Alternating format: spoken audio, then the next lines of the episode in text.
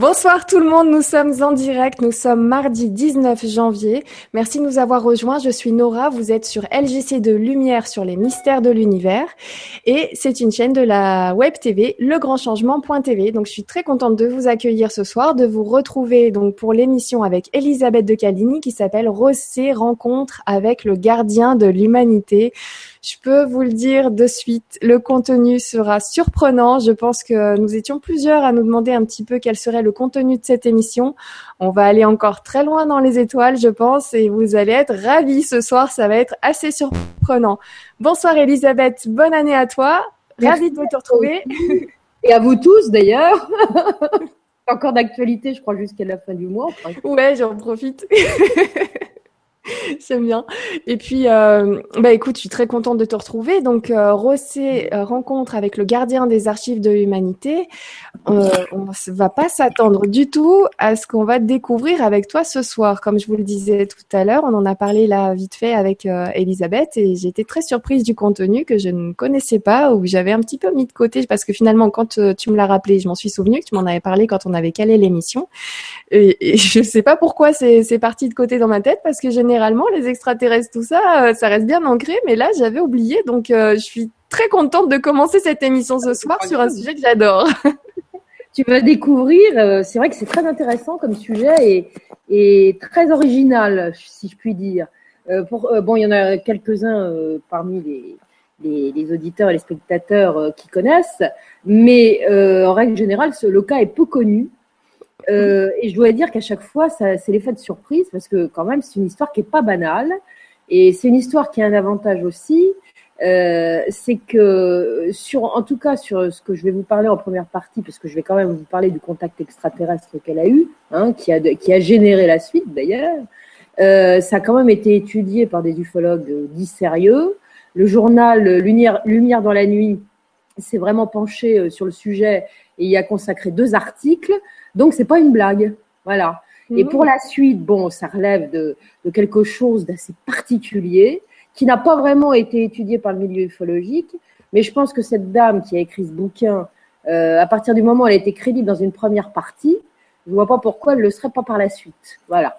Très bien, merci beaucoup. Alors, on va prendre quelques petits commentaires en introduction, le temps que tout le monde s'installe bien tranquillement. Donc, on a Celle Clos qui nous dit Bonsoir Nora et Elisabeth, encore une belle soirée et de quoi titiller notre imagination et faire travailler les petites neurones. C'est tellement mieux que le programme TV. Belle soirée à tous, on va se régaler. Bise lumineuse Claudine.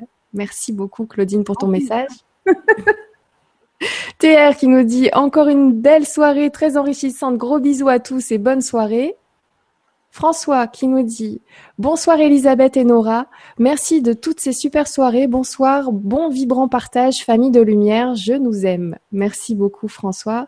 Madeleine, coucou Madeleine, qui nous dit bonsoir Nora et Elisabeth, une autre vibra qui promet d'être des plus intéressantes, que du bonheur, bonne vibra à toutes, ces belles lumières. Merci beaucoup Madeleine. Oui, c'est gentil.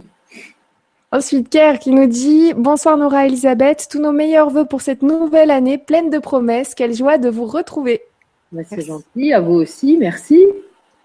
Chantal qui nous dit Bonsoir Nora et Elisabeth, bonne vibra à tous. Hier soir, j'ai pris en cours de route après le travail. J'ai regardé aujourd'hui Chair de poule assurée et je suis curieuse d'en savoir plus ce soir. Merci encore pour toutes ces belles vibras, Chantal. C'est vrai qu'hier, nous étions avec euh, Claire Thomas, médium, et nous avons fait une soirée sur les vies antérieures de Bob Marley et on a même eu un message de Bob Marley. Donc, je vous invite à regarder le replay sur la chaîne YouTube LGC2 TV ou sur la page LGC2 sur legrandchangement.tv c'est en accès libre. Ça, ça, promet, euh, en tout cas, on a tous eu des frissons pendant la soirée et apparemment ça fonctionne aussi en replay, donc je vous laisse euh, le plaisir de le découvrir. Et je vous annonce tout de suite que lors de l'émission avec Claire Thomas le mois prochain sur Michael Jackson, vous allez être sur les fesses. ça va être. Euh, moi, je vais le regarder demain tranquillement parce que j'ai pas encore eu l'occasion, j'ai pas eu le temps.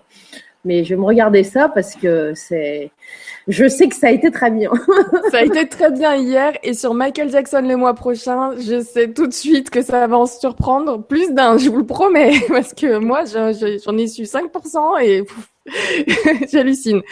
Alors, euh, allez, un petit message de Dragana pour la route et ensuite on enchaîne. Alors Dragana qui nous dit, je je suis pas en retard ce soir, Nora. C'est vrai que tu l'étais hier, j'ai vu le commentaire. Euh, car Ravi est prête pour écouter notre merveilleuse et passionnante conteuse Elisabeth, que je remercie du fond du cœur d'avance. Je vous salue toutes les belles, je salue toutes les belles âmes présentes et vous dis, laissons-nous envoûter par Elisabeth. Dragana, bah écoute, Très bonne, euh, très bon commentaire d'introduction à cette émission sur ce soir sur Rossé, rencontre avec le gardien de l'humanité. Est-ce que tu souhaites que je fasse un partage d'écran tout de suite sur l'image que tu m'as transférée ou euh, sur le, livre de Rose Très bien. Eh bien, écoute, je lance le partage d'écran. Vous allez voir déjà tout de suite de quoi nous allons parler ce soir. Voilà, le partage d'écran est lancé. Donc là, c'est son livre où elle, euh, où euh, elle témoigne de cette première partie de son vécu sur sa rencontre avec les extraterrestres. Et avec toi, on va aller encore plus loin.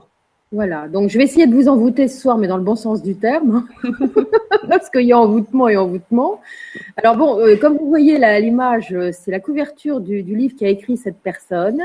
Euh, elle a écrit ça il y a, bien longtemps, hein, mais bien des années en tout cas après son expérience, que ça a été écrit dans les années 70, alors que le début de son expérience a eu lieu au tout début des années 1950. Et c'est un bouquin qui est assez formidable euh, diverti d'abord parce qu'il y, a des choses absolument passionnantes à l'intérieur, mais surtout, Rosset, c'est une personnalité. C'est-à-dire, c'est une femme qui est, simple, qui n'a pas fait d'études en particulier, elle écrit euh, comme elle parle. Donc, euh, elle parle à la pagnole. C'est méditerranéen, d'ailleurs, ça se passe dans le Midi, le, le début de l'histoire. Et c'est absolument truculent.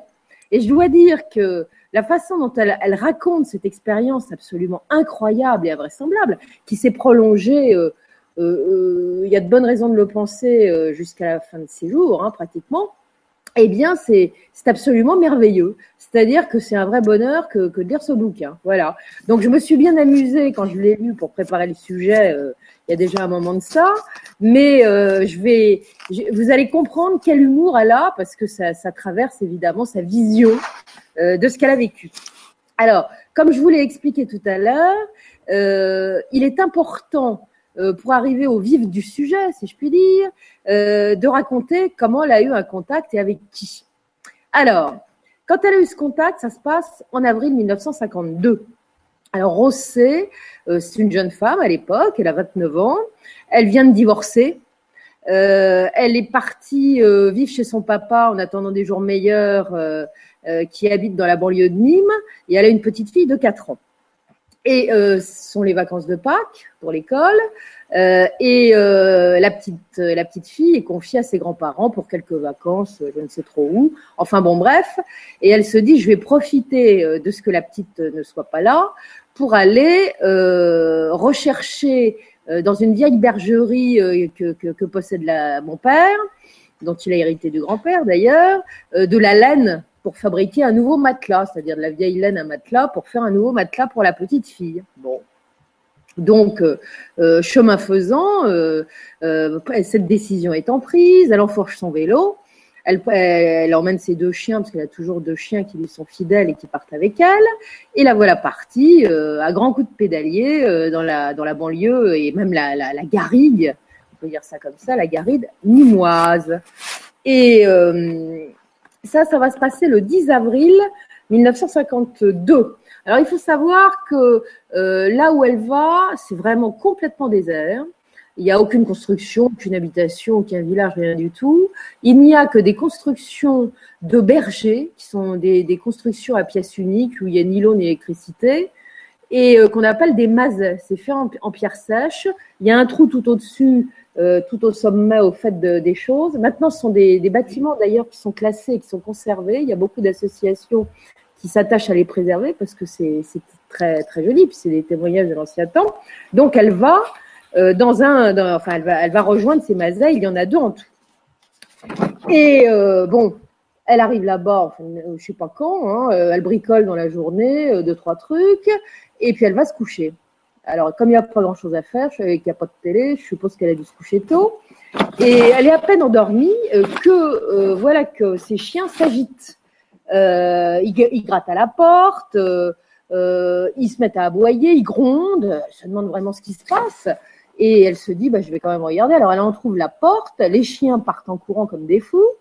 Euh, dans la garrigue, dans le noir, elle est un peu inquiète parce que en général ils font pas ça, hein, euh, ils s'élancent pas comme ça. Surtout si c'est un lapin qui les attire, euh, d'habitude ça se passe pas comme ça. Enfin bon, et elle a à peine le temps de se dire où sont-ils passés, qu'il y a un immense éclair de lumière blanche qui, vraiment euh, éclaire le paysage comme en plein jour. Alors elle est complètement stupéfaite, elle se demande ce qui se passe. Elle sort sur le pas de la porte et là, à ce moment-là, de l'ombre sort une voix euh, venue de nulle part, qui est masculine, qui parle parfaitement le français et qui lui demande ce qu'elle fait là. Alors, elle, est un peu surprise, puis elle le prend mal en même temps parce qu'elle est sur sa propriété. Elle a l'instinct de propriétaire et elle trouve un peu fort de café que le gars euh, lui demande, enfin qu'une voix lui demande ce qu'elle fiche là. Elle est chez elle après tout. Hein. Alors elle lui dit vous-même?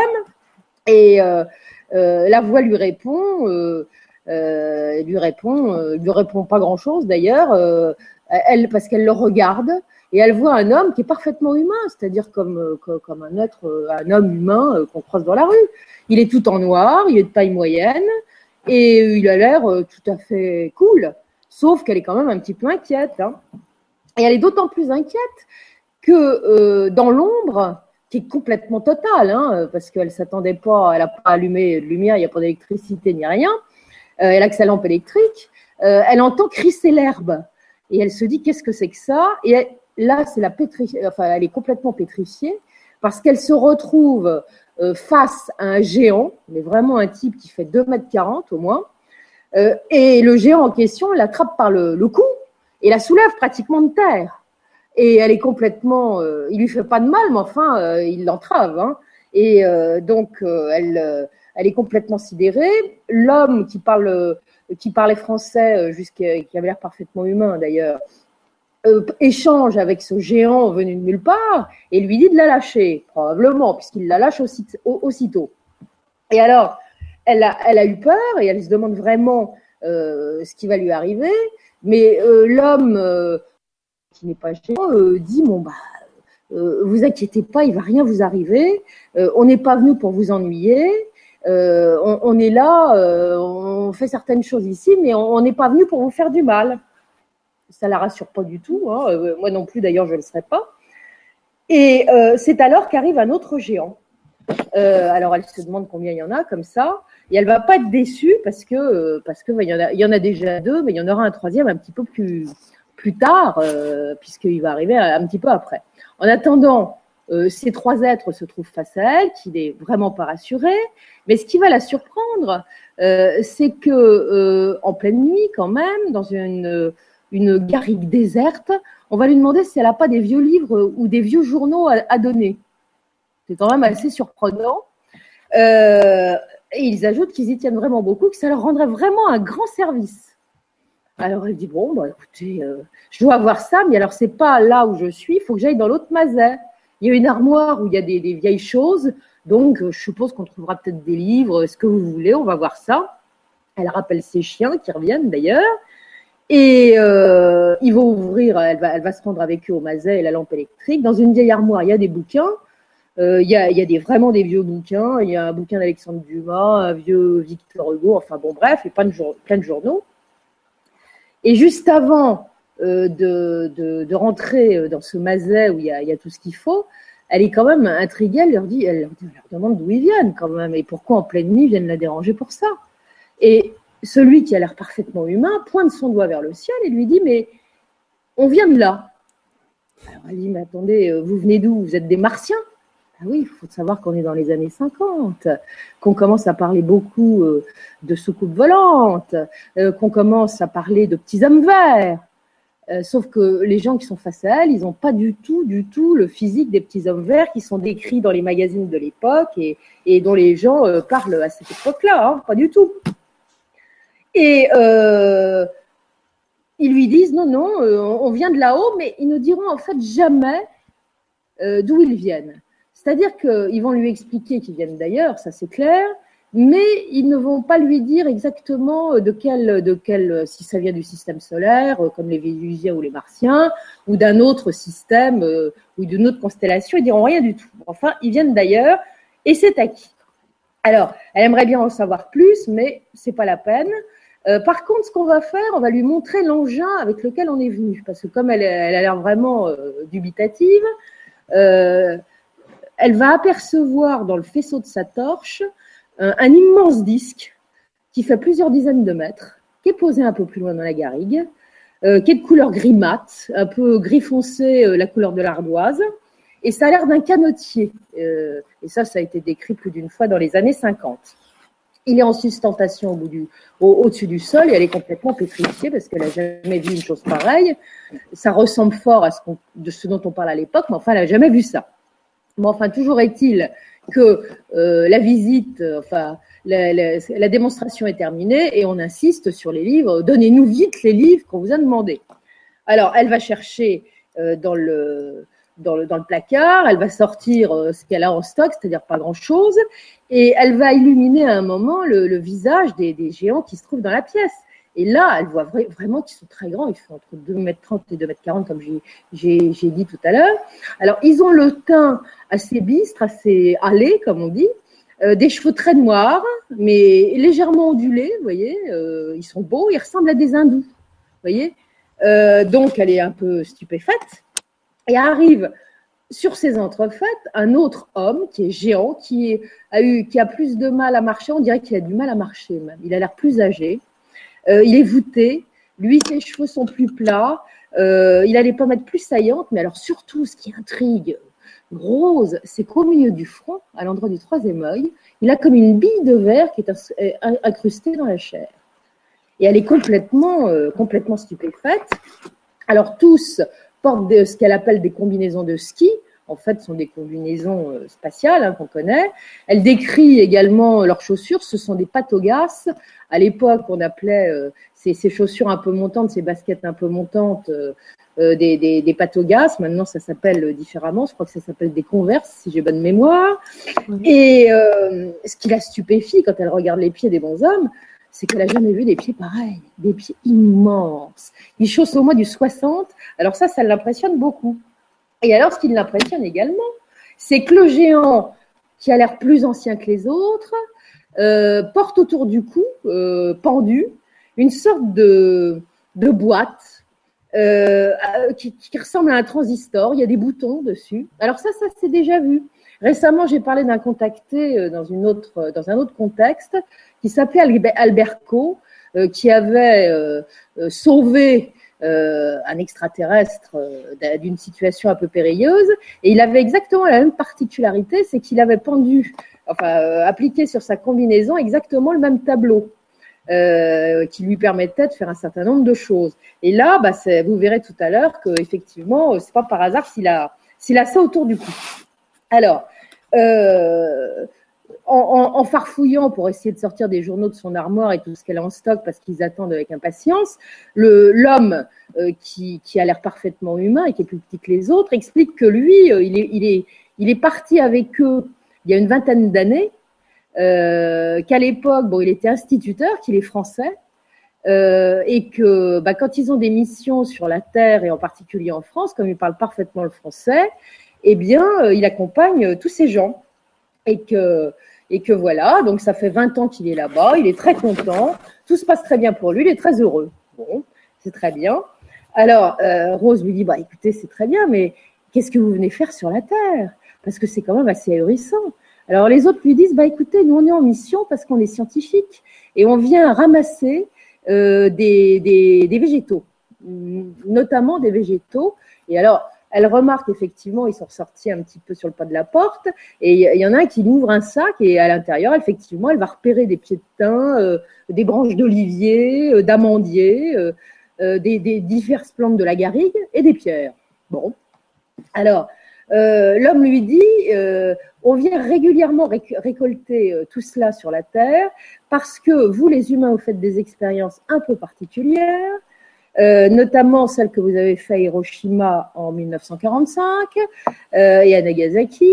Et figurez-vous que ce que vous avez fait là, c'est pas bien du tout. Et en tout cas, euh, ça pose des sacrés problèmes à votre planète et à la végétation qui y pousse. Donc, on veut savoir à quel point vous avez pollué votre planète. Et c'est pour ça que nous venons régulièrement. Bon, je dirais presque peut-être, euh, enfin, je dirais presque que c'est de la routine, parce que régulièrement, tous ces êtres qui viennent d'ailleurs euh, racontent la même chose. Hein. C'est pas, c'est pas une, une, nouveauté. Alors, euh, y a, Rose va lui dire également. Euh, moi, je comprends pas pourquoi vous venez pour ce genre de choses, parce que somme toute, nous, on n'est pas morts, tout, on s'en remet. Bon, il n'y a pas eu de problème en France et tout. Et alors les autres lui disent, mais vous savez, c'est pas parce que ça ne se voit pas qu'il n'y a pas des problèmes. Et nous, nous sommes vos, grands ancêtres. C'est-à-dire que à l'origine, il y a des milliers d'années, peut-être plus, nous sommes venus pour ensemencer votre planète. Nous sommes venus ensemencer l'atmosphère de votre planète pour y introduire la vie. Nous avons apporté des animaux, euh, et puis une fois que nous avons apporté toute une vie animale, végétale aussi, eh bien, nous avons déposé sur votre terre un certain nombre d'individus euh, qui sont des êtres qui étaient punis euh, parce qu'ils avaient fait des, des, des bêtises. Hein. Euh, nous avons pris soin, bien évidemment, avant de leur euh, neutraliser leur mémoire pour qu'ils perdent leur connaissance. Et vous, les humains de cette planète Terre, vous êtes les descendants de ces punis, de ces bannis, de ces bagnards. Alors ça, c'est également quelque chose qu'on a déjà entendu chez d'autres. Et notamment Adamski avait reçu le même discours. C'est-à-dire que la Terre, finalement, a été peuplée par des êtres euh, qui n'étaient pas très recommandables au départ. Bon, euh, les livres sont donnés. On sent qu'il y a une certaine impatience chez tous ces, ces, êtres qui sont pressés de repartir, a priori. On l'entraîne à l'extérieur et euh, va y avoir euh, quelque chose de particulier qui va se passer. Euh, parce que le géant, juste avant que, tout le monde s'éloigne et, se fasse des adieux, le, géant ancien, celui qui a la, perle sur le nez, sur le front, pardon, va demander aux deux autres qui ont l'air d'être des subordonnés de ramener à l'intérieur du maset, de la maison, une grosse pierre. Bon, euh, donc euh, bah, ils, vont, faire ce qu'on leur demande. Hein. Ils vont mettre ça euh, sur la table qui se trouve dans le maset. Et là, Ro, va voir le, géant qui a une espèce de boîtier sur, la poitrine, qui pense sur sa poitrine, manipuler les boutons. Et à sa grande stupeur, elle va voir la pierre qui est quand même énorme se volatiliser. Alors ça, après ce qu'on lui a déjà dit, ça la sidère complètement, évidemment. Elle se demande ce qui s'est passé et on l'entraîne à l'extérieur. Et là, elle retrouve la pierre dehors, celle qui s'était volatilisée sous son nez est venue se remettre à l'endroit où elle était initialement, où elle l'avait prise. C'est une pierre qu'elle connaissait bien, parce que c'est une pierre où elle dissimulait la clé de la maison. Euh, euh, elle était placée devant la porte. Elle, la retrouve exactement au même endroit. Et elle veut la ramasser à ce moment-là. On retient son geste. On dit Vous ne touchez à rien parce que vous feriez du mal. Alors, elle est complètement stupéfaite. Et à ce moment-là, euh, elle va être encore plus stupéfaite parce que l'un des géants euh, va lui demander euh, si, elle n'aurait pas un peu de monnaie sur elle. De la monnaie? Bah oui, on aurait besoin d'un peu d'argent. Donc, si vous avez quelques billets à nous donner, ça serait vachement bien, mais on vous les rendra dans un an. Et vous aurez beaucoup plus d'ailleurs, parce que nous, euh, on est, on est, on est réglo. Euh, alors, elle est un peu stupéfaite. Elle arrive, elle trouve dans ses poches deux billets euh, qui n'ont pas grande valeur d'ailleurs, qu'elle leur donne.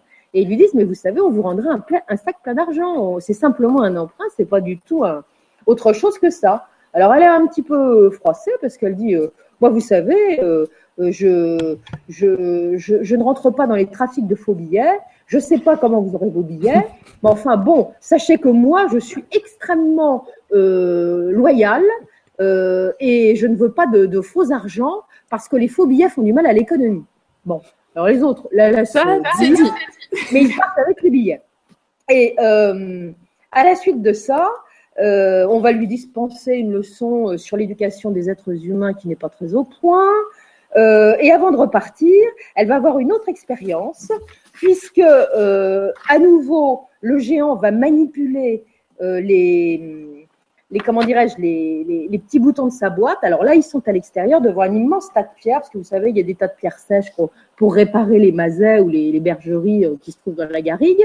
Et là, elle va voir cet immense tas de pierres sèches, mais des grosses pierres, dont certaines pèsent 50 kilos, qui d'un seul coup vont se mettre à s'élever, comme des plumes, sous son nez. Alors là, elle est complètement abasourdie. Elle se demande comment ça peut se faire. Et surtout, avec bon sens, elle dit, mais attendez, c'est incroyable cette histoire. Parce que les pierres, elles volent comme ça, mais pourquoi nous, on vole pas? Ah oui, bonne question. Alors les autres lui disent, bah écoutez, ce qu'on a émis, c'est une fréquence. Vous avez bien vu comment ont réagi vos chiens. Ils se sont sauvés. Euh, ça fait comme une sorte de sifflement. Ils n'ont pas supporté, à mon avis, c'est des ultrasons d'ailleurs, soyez en passant. Donc, c'est une fréquence, mais nous avons réglé la fréquence, non pas sur notre fréquence à nous, mais sur celle des pierres. C'est pour ça qu'elles se sont envolées. Puis les pierres vont descendre tranquillement. Ils vont se faire des adieux parce que maintenant la visite est terminée. Ils ont des journaux euh, anciens, ils ont des bouquins, ils ont leurs petites plantes. On lui dit bon, ben maintenant, nous, reprenons notre vaisseau. Vous êtes gentil, vous ne bougez pas d'où vous êtes. Il ne faut pas s'approcher parce que c'est très dangereux. Ça, c'est classique hein, comme recommandation.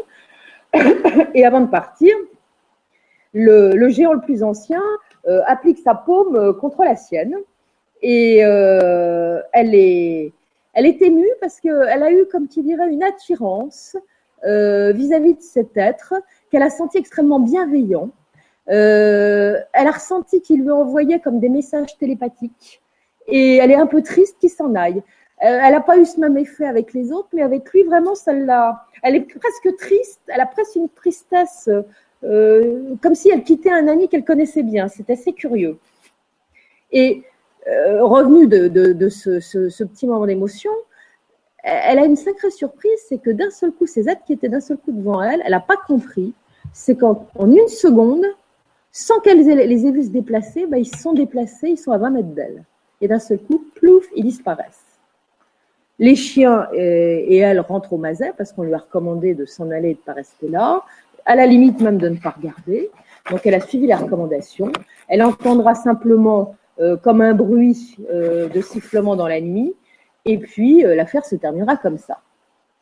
Alors, après ça, elle est un peu tourneboulée. Je ne vais pas vous raconter dans quel état elle se sent, quel est le chemin du retour, ni ce qu'elle va dire à son père, mais je vais vous raconter ce qui lui est arrivé, parce qu'il lui est arrivé quand même un drôle de truc. Quelques jours plus tard, elle décide de se tailler euh, une jupe. Alors à l'époque, vous savez, les dames, elles se font euh, elles-mêmes leurs vêtements quand elles n'ont pas beaucoup de sous. Donc elles achètent du tissu, puis elles coupent leur tissu sur la table. Et puis pour que le tissu ne bouge pas, on met sa main bien à plat quand on fait la coupe. Et c'est là qu'elle se dit, mais ma main droite, elle a drôlement changé. Qu'est-ce qui se passe?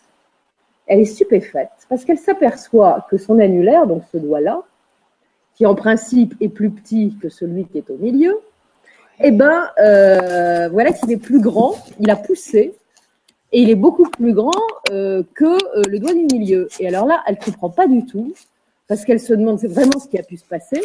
c'est vraiment une surprise pour elle. J'ai pris, c'est en train de clignoter, je ne voudrais pas tomber en panne de oui, je te laisse, je te laisse recharger, raccorder le, câble. Euh, elle est complètement sidérée. Et alors, quand elle retourne sa main, elle s'aperçoit qu'au niveau de l'annulaire, elle a une cicatrice qui fait un peu plus d'un centimètre, qu'elle n'avait absolument pas remarqué. Ce doigt, elle avait effectivement ressenti une douleur juste après la rencontre avec les êtres, mais elle n'avait pas regardé de plus près. C'est une douleur, vous savez, quand vous froissez un muscle, rien de plus. Hein. Et là, bah, surprise, non seulement elle a toujours la douleur, le doigt engourdi, qui l'empêche de faire certaines choses de plus en plus, mais surtout une cicatrice et surtout il n'a plus du tout la même forme. Et ça, je peux vous dire que ça va être euh, déterminant pour les ufologues euh, qui vont euh, écouter bien des années plus tard le récit de Rose C, parce que c'est déjà arrivé cette histoire de doigt. il y a plusieurs fois des contactés qui ont eu effectivement des modifications euh, d'un de, leurs doigts suite à une rencontre avec des êtres venus d'ailleurs. Donc, c'est ce qui lui est arrivé.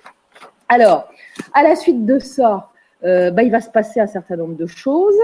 Euh, c'est que euh, va pas y avoir que cette histoire de doigts. À chaque fois qu'elle s'endort le soir, eh bien, il lui arrive un drôle de truc. Elle a l'impression que tous les bruits alentour, euh, qui sont alentour, les bruits normaux de la vie, hein, finalement, plouf, il n'y a plus rien. C'est comme si c'était du coton. Ses paupières deviennent lourdes et alors, phénomène incroyable, derrière ses paupières, elle voit comme un écran. C'est comme si elle voyait un écran. Mais alors, sur l'écran s'affichent des choses, des figures géométriques, genre cercle, cube, losange et tout ce que vous voulez, des symboles aussi qu'elle ne comprend pas, qu'elle ne connaît pas. Et tous les soirs, ça recommence. Elle se dit, mais enfin, quand même, c'est pas possible. Et elle se dit, je perds la boule. Donc, elle va aller chez le médecin. Elle veut dire, écoutez, voilà ce qui m'arrive. Le, brave homme ne comprend rien. Il dit, écoutez, madame, moi, je sais pas ce qui vous prend, je sais pas ce qui vous arrive. En tout cas, vous n'êtes pas malade. Vous inquiétez pas, vous avez peut-être des petites visions, vous savez, vous rêvez avant de dormir, et puis ça doit être ça qui vous arrive tous les soirs.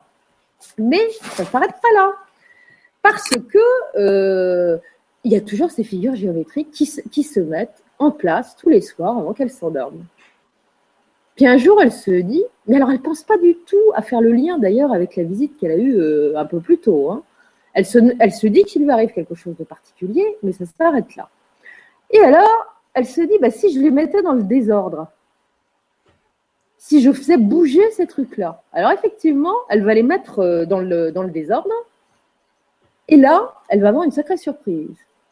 C'est-à-dire que selon euh, la façon dont elle place les symboles, elle les déplace plus exactement, va s'afficher euh, le mot oui ou non. Et elle a compris là d'un seul coup que selon ce qu'elle fait, eh ben, elle va avoir une réponse. Et c'est effectivement ce qui va se passer, c'est qu'elle va recevoir des messages qui vont être des images la plupart du temps ou des mots qui ne vont pas avoir de signification au départ, sur laquelle elle va finir par trouver une, signification qui seront validées effectivement par un oui ou par un non, ce qui est absolument extraordinaire. Et le plus extraordinaire, c'est que quelques temps plus tard, elle va perdre son papa, malheureusement, et euh, elle va, ça c'est en 1956, donc euh, quelques années plus tard, quatre ans plus tard, et elle a toujours ces, ces, ces, ces conversations bizarres avec ses êtres euh, via ses paupières. Et elle va leur dire euh, télépathiquement assez père mort pitié. Elle va même l'écrire, vous voyez, sur l'écran, parce qu'elle est capable, par sa pensée, d'écrire sur l'écran de ses paupières. Et elle va recevoir une réponse désolée. C'est quand même euh, incroyable. Donc, le moyen de communication se fait comme ça. Alors, ça, c'est quand même du jamais vu, parce que bon, j'ai vu pas mal de cas qui sortaient un petit peu de l'ordinaire, qu'on voit des choses euh, sur l'écran intérieur de sa tête, je veux bien le concevoir, mais le coup de voir euh, derrière les, comme un écran sur les paupières derrière ses yeux fermés, c'est quand même assez particulier. Bon, après ça, euh, bon, elle est, dans la peine évidemment, elle va se marier et elle va aller vivre euh, à Casablanca. Et elle va compléter son mari militaire, hein, et elle va avoir d'autres expériences qui vont devenir de plus en plus incroyables puisqu'un jour, elle est enceinte jusqu'aux dents, je crois qu'elle est, au septième mois, elle a une grossesse qui se passe pas très bien parce que le climat ne lui réussit pas, c'est l'été et, elle a beaucoup grossi. Et elle, va, elle, a mal au cœur, donc un soir, elle va sur le balcon. Et là, elle va avoir arrivé de nulle part un truc très particulier, comme une paire de cymbales, vous voyez, des cymbales face-face, comme ça, avec une traînée qui sont complètement lumineuses et qui viennent se placer devant elle, et qui vont bouger. Alors, elle est complètement stupéfaite parce qu'elle n'a jamais vu ça. Euh, et puis, il va lui arriver d'autres choses. C'est quelques jours après, elle est sur la plage, plus ou moins en train de dormir euh, sous le soleil, et là, d'un seul coup, paralysée. Complètement paralysée, incapable de se redresser, incapable de bouger le petit doigt. Et elle va avoir des visions dans sa tête, et elle va avoir un crash d'avion. Elle va voir, en fait, un avion qui essaye d'atterrir, qui tourne au-dessus de la mer, et euh, qui n'arrive pas à atterrir. Il y a un éclair et boum, l'avion tombe. Alors là, elle n'est pas bien du tout. Euh, elle raconte ça à son mari en lui disant écoute voilà ce qui m'arrive. Je t'ai jamais raconté ce qui m'est arrivé depuis des années. Voilà ce qui m'arrive. Alors elle raconte son histoire. Son mari ne la croit pas d'un mot c'est un militaire. C'est un homme en plus. Il s'est dit c'est un truc de femme enceinte.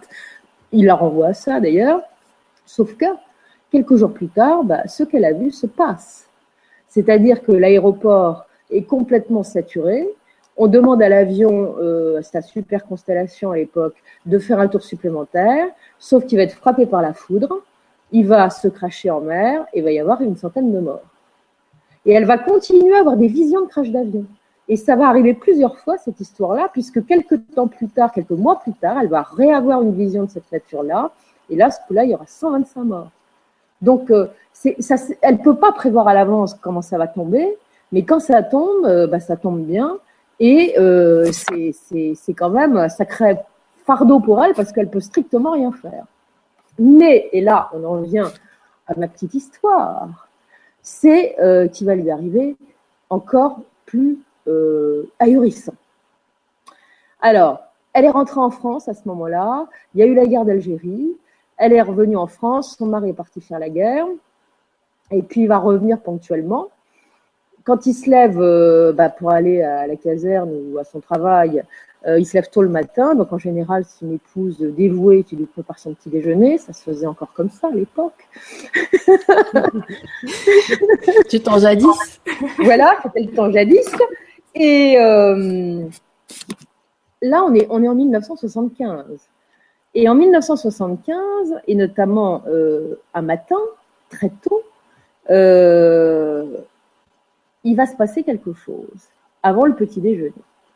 Et ça va être le début euh, d'une drôle d'histoire parce que c'est là où, euh, avant toute chose de ses réveils le matin très inopinés, euh, c'est le début de l'histoire en fait. Elle se balade dans la rue, elle est en plein jour, elle se trouve dans les rues de Nîmes, elle est avec son sac à provisions, elle a acheté des carottes, des poireaux, je ne sais trop quoi, pour faire à manger. Elle est pressée d'attraper son bus. Elle est dans la course vers le bus quand d'un seul coup, elle est frappée comme, un éclair. C'est-à-dire comme si un éclair lui était tombé sur le haut du crâne et qu'il l'avait électrocutée. Elle est sonnée, elle voit plus rien, elle n'entend plus rien surtout. Et elle se dit, mais mince, qu'est-ce qui m'est arrivé? Et elle est persuadée qu'elle s'est fait électrocuter par une bouche. Vous savez, il y a des plaques sur le trottoir et on peut soit aller dans les égouts, soit dans les, dans les, dans les trucs des circuits électriques et elle est persuadée qu'elle a pris un coup de jus euh, suite à avoir marché sur une plaque EDF. Sauf qu'il n'y a rien. Et elle se dit, mais qu'est-ce qui m'est arrivé? Et c'est le lendemain matin, qu'à 6 heures du matin, alors qu'elle euh, ne s'est pas levée ce jour-là parce qu'elle a voulu euh, dormir un peu plus, qu'elle est réveillée en sursaut. Elle est réveillée par un drôle de phénomène, c'est-à-dire qu'elle a l'impression qu'on la saisit par l'arrière de la nuque, qu'on l'empoigne même, et elle est paralysée immédiatement. Alors, euh, elle essaye de se débattre, mais enfin bon, ça sert strictement à rien, elle ne peut pas bouger le petit doigt. Et elle remarque surtout que euh, si son corps ne fonctionne pas du tout et lui paraît très lourd, son cerveau, au contraire, euh, marche à la vitesse du vent. Et alors, ce qui la sidère encore plus, c'est qu'elle se retrouve en train de flotter dans les airs dans sa chemise de nuit, et que euh, en un claquement de doigts, elle se retrouve au-dessus d'un désert, en train de flotter euh, à toute vitesse et de voir arriver sur elle une image quand même assez particulière qui est celle du sphinx. Alors ça, euh, ça ressemble vraiment à un voyage astral dans l'absolu. Parce que ceux qui en ont déjà fait, ah, voilà, c'est ça, ceux qui en ont déjà fait, savent très bien euh, que bah, on a à peu près ce genre de d'impression quand on décolle. Alors, elle se retrouve au milieu de ce paysage immense avec cette vitesse qui la ramène vers un, un, un, comment dirais-je un paysage particulier. Donc elle voit le sphinx, mais elle voit également derrière le sphinx deux pyramides. Alors j'insiste sur le fait qu'il y en a deux parce que normalement il y en a trois, comme vous le savez. Euh, et là, il y en a que deux. Et alors, ce qui est encore plus étrange, c'est que le sphinx, tel que vous le voyez là sur l'image, il est en calcaire, il est blanc, il n'est pas peint. Et elle, ce qu'elle voit, c'est tout à fait autre chose. Elle voit que le sphinx en question, euh, il est coloré. Il est coloré comme s'il avait une couche de vernis euh, brun rouge, vous voyez. Enfin, il est, il est, il est rouge, quoi. C'est un sphinx rouge. Et elle n'est pas du tout au fait de tout ça. Elle est, elle est, elle est comment dirais-je, euh, elle n'a pas de culture, elle n'a pas de connaissances. Donc, euh, c'est plus tard, si vous voulez, qu'elle va s'intéresser à un certain nombre de choses et qu'elle va comprendre euh, qu'elle a fait a fait un drôle de voyage dans un drôle de pays et que ce qu'elle a vu, bah, c'est assez différent de la réalité des cartes postales qu'elle va pouvoir consulter après. Alors, ce sphinx, il est brun rouge. Alors, c'est amusant parce que je me suis dit, est-ce que quelqu'un a déjà parlé d'un sphinx qui aurait pu être coloré dans l'Antiquité? Alors, une des personnes qui en a parlé, le premier, euh, euh, c'était un écrivain romain du premier siècle après Jésus-Christ qui s'appelait Pline l'Ancien. Et il avait expliqué dans ses textes, donc euh, qui ont près de 2000 ans maintenant, qu'à l'époque de l'Antiquité, de la haute Antiquité, donc très ancienne, le sphinx n'avait pas du tout l'aspect tel qu'on le voit aujourd'hui, mais il était effectivement pas en rouge vif. Alors, c'est absolument incroyable. Donc, ça, ça colle, ça colle avec ce qu'a vu Rosset. Comment pouvait-elle le savoir? Parce qu'elle n'a aucune culture là-dessus. Et que moi-même, euh, quand je suis tombée là-dessus, j'ignorais totalement qu'à un moment, euh, le sphinx avait pu avoir cet aspect-là. Et alors, euh, en faisant mes recherches également, j'ai vu que dans un de ses récits, Paco Rabanne, qui avait des visions, comme vous le savez, alors on l'a beaucoup décrié cet homme-là, mais je lui garde toute mon estime parce que même si c'est planté, euh, bah, il n'a pas dit que des bêtises, loin s'en faut. Et lui avait décrit dans un de ses bouquins une vision holographique qu'il avait eue du site de Gizeh. il avait vu effectivement que le sphinx, à cette époque-là, était peint en rouge, lui aussi, et qu'il avait une coiffe jaune et blanche. Euh, on a fait, euh, on a, on a, il y a pas mal d'égyptologues qui sont intéressés au sphinx, comme vous le savez, et on a retrouvé, en réalité, pour ce qui concerne le sphinx, effectivement des traces de peinture euh, éparses qui laissent à supposer que la coiffe du sphinx à un moment euh, n'était pas jaune et blanche comme l'a décrit Paco Rabanne, mais qu'elle était en fait jaune et bleue, et que ce sphinx avait, on a retrouvé des, traces d'ocre, ce qui veut dire que le sphinx, euh, sans être vraiment rouge, était au moins de couleur ocre, ce qui est quand même assez stupéfiant. Euh, et ça, il y a une chose qui est évidente, c'est que moi-même et des tas de gens euh, qui sont en train de nous écouter là, et même il y a quelques années, on ne le savait pas. Il fallait vraiment être érudit pour le savoir. Alors vous pensez bien qu'une jeune femme comme euh, comme Rose, qui n'a pas fait vraiment d'études et qui n'est pas au courant, elle pouvait absolument pas être au courant de tout ça, même quand elle a écrit son bouquin dans les années 70.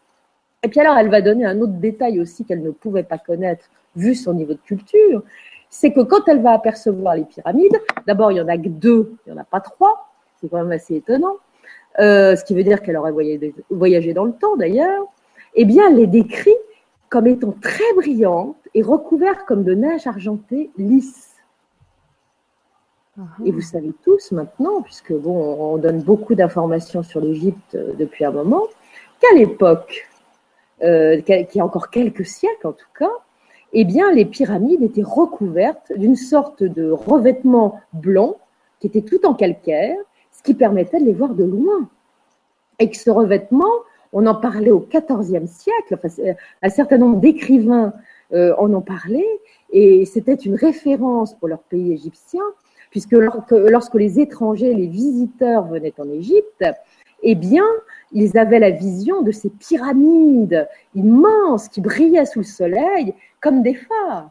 Alors, malheureusement, euh, cette gang, euh, euh, ce, revêtement va disparaître au XVIe siècle parce que les habitants du Caire manquent de pierres et ils veulent construire de belles mosquées. Donc, ils vont complètement saboter les pyramides pour piquer toutes les pierres de taille blanche qui se trouvent sur, qui, sont le revêtement des pyramides. Donc, euh, bah, sachez qu'une partie des mosquées de, du Caire à l'heure actuelle, et eh ben, ce sont des morceaux de pyramides qui, qui, ont permis de les construire au XVIe siècle. Mais c'est pas fini, parce que là, franchement, on était dans des choses originales, mais maintenant, on arrive à la partie absolument ahurissante. Elle va atterrir elle va atterrir après ce petit vol euh, au-dessus du site de Gizeh. Et elle va atterrir, mais brutalement, c'est-à-dire qu'elle ne comprend pas du tout ce qui se passe entre son voyage aérien et l'endroit où elle se retrouve d'un seul coup. Elle se retrouve euh, dans une sorte de d'endroit fermé, de grotte, j'irais presque. Enfin, les murs sont lisses, c'est assez particulier. Elle s'aperçoit qu'elle est pieds nus, toujours, en chemise de nuit. Mais surtout, elle voit apparaître sur sa droite un petit bonhomme qui s'approche, qui s'approche tout, près d'elle, sans agressivité, lentement. Bon, il est assez grand, euh, j'ai un petit bonhomme parce qu'il y, a des particularités qui me font dire ça, mais en fait, bon, il est, il est pas petit petit, il doit faire 1m75, 1m80. Et alors, surtout, ce qui pas Rose, c'est qu'elle trouve qu'il est drôlement habillé. Elle avait jamais vu ça, elle se dit, mais il est bizarre ce gars-là. Alors voilà comment elle décrit sa mise.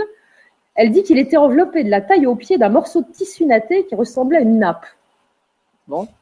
Euh, que son torse était enveloppé d'une sorte de boléro sans manche qu'il portait sur la tête un morceau d'étoffe qui ressemblait aussi à une nappe, et qui lui cachait une partie du front pour lui descendre jusqu'aux oreilles, euh, jusqu'aux épaules, pardon, en, lui, en ayant les oreilles euh, découvertes. Si vous regardez les fresques anciennes des Égyptiens, qui, étaient d'ailleurs de classe supérieure, puisque les, ceux de basse classe ne portaient pas ce genre de choses, et bien voilà, c'est ça, le sphinx, il a un petit peu cette coiffe-là, et bien il portait cette coiffe-là.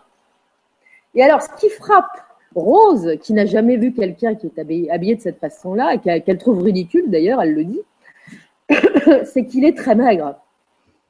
Il est tout en longueur, très osseux, euh, l'expression impassible, presque sévère. Alors, elle se demande à qui elle a affaire. Et il la regarde, mais alors, euh, avec un mépris absolument absolu. Euh, c'est du dédain. Euh, elle, elle se sent très mal à l'aise, puisque d'abord, elle n'est pas en tenue adéquate. Elle se demande euh, pourquoi il la regarde comme ça, et puis, euh, et puis, et puis, elle est un peu inquiète parce qu'elle se dit quand même, parce qu'il l'attrape, il l'attrape par la main, et elle n'a pas le choix, puisque d'une main de fer, eh ben, il va l'emmener dans un, un drôle de d'endroit. elle va se retrouver face à une sorte d'immense cylindre en verre qui va descendre sur eux, qui va les emprisonner et elle dira avec sa, verve habituelle, on s'est retrouvé sous une cloche comme deux melons. Vous savez, les, pour faire pousser des melons, euh, quand on a peur qu'ils prennent froid, et eh ben on les met sous des cloches en verre. Donc elle, décrit ça comme ça. Et elle demande, euh, elle veut demander à son accompagnateur euh, qu'est-ce qui se passe? Et elle n'a pas le temps de, dire quoi que ce soit, qu'elle entend comme un sifflement bizarre. Et elle s'aperçoit que le sifflement vient d'un petit trou qui, se, qui se trouve euh, la, au bas de la, cloche hein, en verre sous laquelle ils sont, et qui, est relié avec une sorte de tuyau à soufflet. Et là, elle se dit, mais j'ai du mal à respirer. Et elle se rend compte que ce sifflement qu'elle entend, en fait, c'est le sifflement de l'air qui est en train de filer de la cloche et qu'elle ne peut plus respirer. Et au moment où il y a vraiment plus d'air, ce qui va très très vite d'ailleurs, puisque la cloche se vide, elle a l'impression d'exploser, mais alors complètement et de s'éparpiller. Comme si elle avait, elle s'était, elle avait disparu. De, enfin bon, bref, euh, vous savez, quand on, se, on explose en milliers de particules, bah, c'est exactement l'impression qu'elle a eue. Alors, euh, c'est un choc, euh, surtout quand elle revient, parce que ça va être le néant tout de suite derrière, mais quand elle revient à elle, si je puis dire, c'est, elle se sent pas mal d'ailleurs, mais ça a quand même été un grand choc ce qui lui est arrivé. Et l'étrange personnage est toujours à côté d'elle et il la prend par la main. Et là, elle se dit, mais où suis-je? Elle regarde autour d'elle, il y a une sorte d'environnement euh, minéral, que du granit. Et alors, ce qui l'impressionne, c'est que euh, cette caverne fermée, où les murs sont lisses tout en granit sombre, est éclairée par une sorte de lumière bleue. Alors, elle repère que cette lumière douce et bleue émane d'une sorte de lampe plate comme une assiette, comme une sorte de, lampe classique qu'on trouve hein, chez nous, mais qui est encastrée dans la voûte de granit. Et cette, pièce fermée, finalement, cette grotte fermée, euh, comprend donc ce, luminaire et une énorme porte, mais un truc gigantesque. Une porte euh, qui semble être faite de métal, gris-bleu, et il y a des initiales, une sorte de signe dont elle va décrire que ça lui rappelle quelque chose. Le V, euh, le, sigle de Volkswagen, vous savez, le V inversé. Alors, elle le voit, elle inversée. C'est comme si on avait renversé le cycle Volkswagen. Se demande vraiment où elle est là. Et euh, bon, On se retrouve dans les souterrains, là, sous le sphinx, hein, elle le sait, elle en a conscience à ce moment-là. Alors, pour revenir à ces souterrains quand même, on va faire une courte parenthèse. Vous savez que depuis des années, on commence à dire très sérieusement, et de plus en plus à l'heure actuelle, euh, parce que là ça se presse et que les fouilles reprennent, c'est que le site de Gizeh est truffé de souterrains. Euh, depuis plusieurs décennies, il y a des fouilles qui ont lieu, qui ont été euh, divulguées à plusieurs reprises dans les années 80, début des années 90, où Zahi Hawass, le fameux conservateur du musée du Caire, communiquait pas mal là-dessus. Jusqu'à ce qu'à un moment, euh, ils disent euh, non, non, c'est terminé, il n'y a plus de fouilles, surtout autour du Sphinx. Alors, il y a quelques équipes de Japonais qui ont pu effectivement aller, euh, comment dirais-je, faire des expériences avec des, sonars et des choses comme ça pour voir ce qui se passait s'il y a des cavités sous le Sphinx. Et Maintenant, c'est terminé jusqu'à une prochaine, euh, une prochaine fois, parce que pour l'instant, euh, ça n'est plus possible. Encore que, je pense que ça sera possible certainement un de ces quatre, puisque vous avez vu ce qui se passe en ce moment. On est en train de, la pyramide et tout le reste. Donc, on finira par sculpter le, sphinx. Hein, parce qu'on cherche quelque chose de façon plus ouverte et plus, publique qu'à l'heure actuelle. en, tout, cas, à l'époque, c'était pas euh, le cas il y a encore quelques années. Et euh, donc cette histoire de souterrain, eh bien, euh, il se pourrait bien qu'on soit là, enfin que Rose soit là dans un de ces souterrains. Pourquoi pas?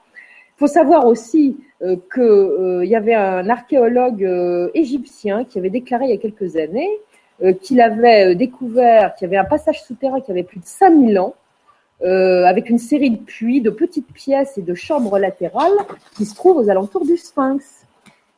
Et euh, en février 2000, il y a une annonce quand même qui a été faite officielle, ça j'en parlais tout à l'heure, suite à des fouilles qui ont été faites, euh, que bah, il y avait des galeries partout, euh, qu'il y avait des salles secrètes sous le sphinx, que les théories du complot, les théories secrètes, les bidules, les machins, font que bah il y a les, il y a de ça en dessous. Il y a Edgar Cayce évidemment qui l'a dit, ça on en reparlera tout à l'heure.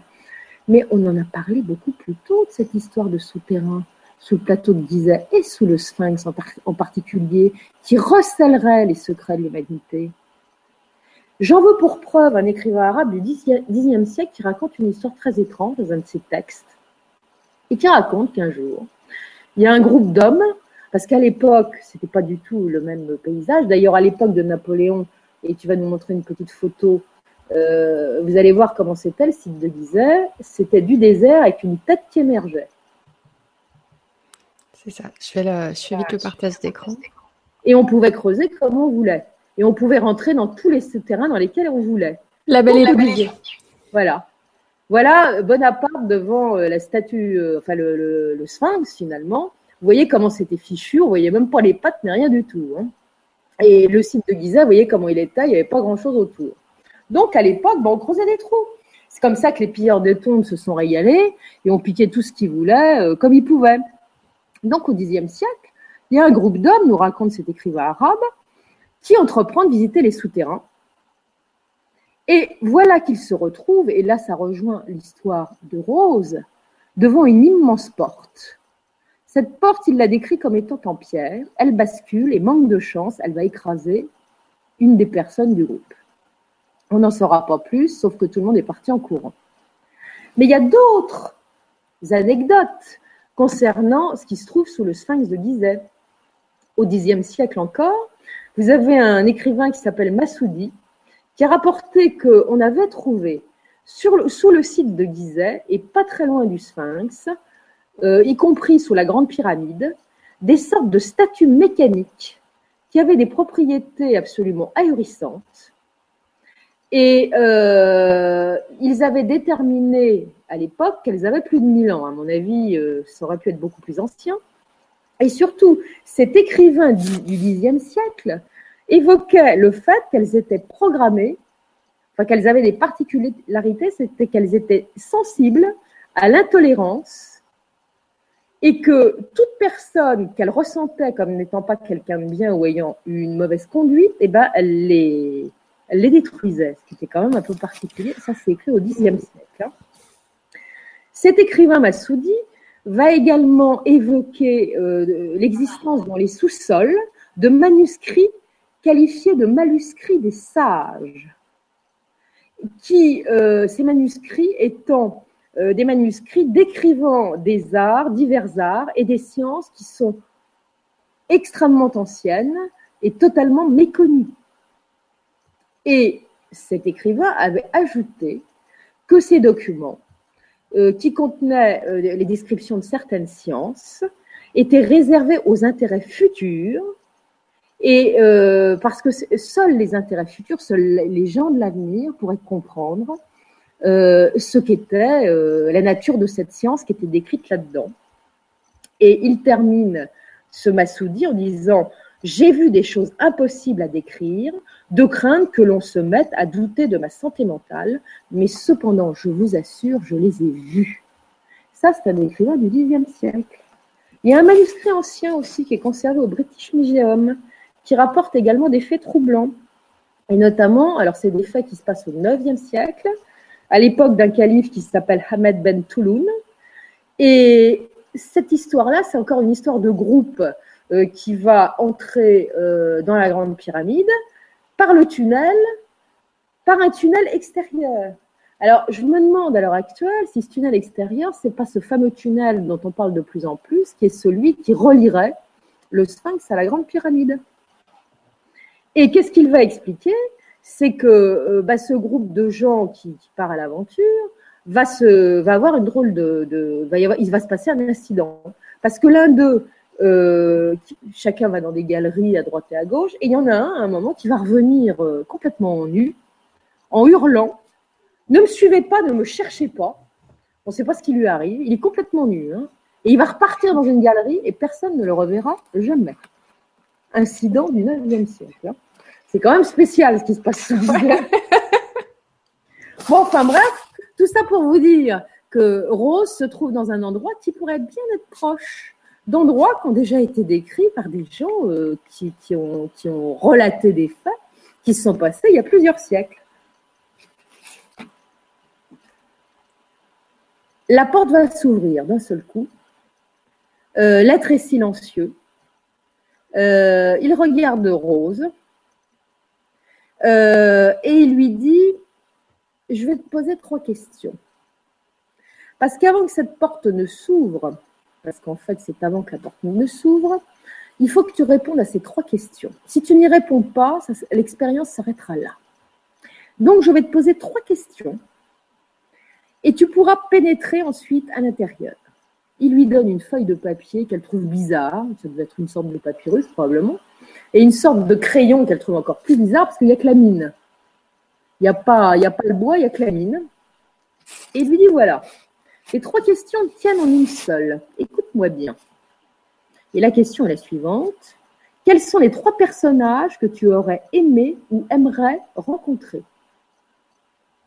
Et il lui dit, après chaque nom inscrit, tu as trois noms à donner, tu devras préciser les raisons de ton choix.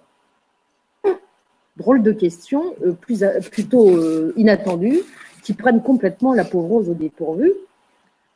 Et lui dit, tu as trois heures pour répondre. Je te laisse seule maintenant. Et euh, tu as trois heures pour répondre.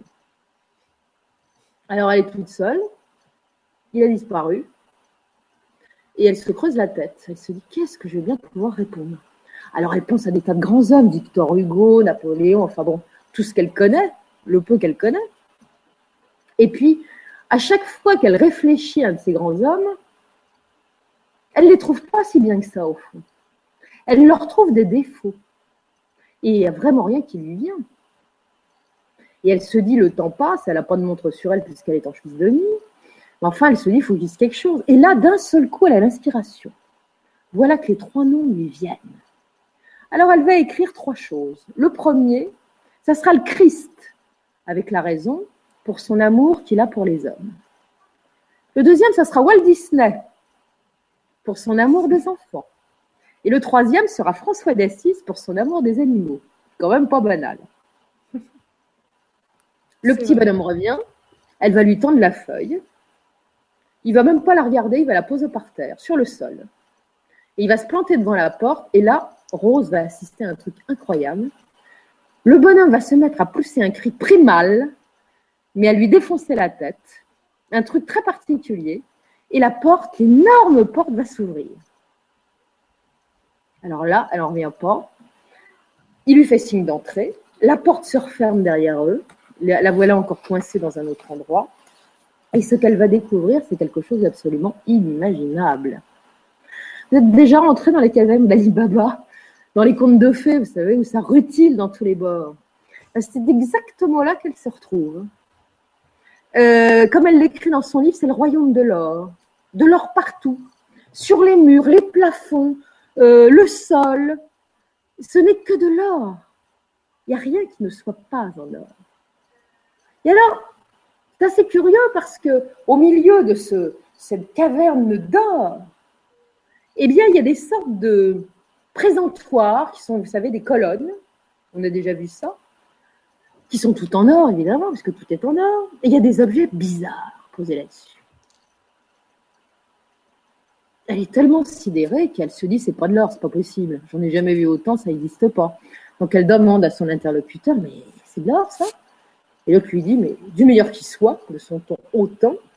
Puis lui dit bon allez, perdons pas de temps, suis-moi il va l'emmener devant un présentoir, une sorte de cube. Et là, sur ce cube, est déposée une fabuleuse coupe d'or, mais ciselée comme de la dentelle. Une merveille. Mais alors, ce qui est encore plus merveilleux, c'est que dans cette coupe d'or, il y a des pierres précieuses comme des œufs, des énormes trucs, genre saphir, euh, émeraude, diamant, rubis, tout ce qu'on veut. Elle n'a jamais vu un truc pareil.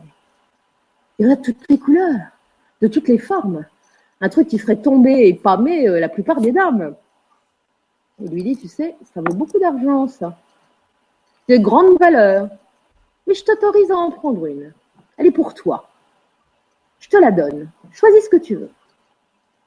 Et là, Rose se dit, alors, j'ai deux filles.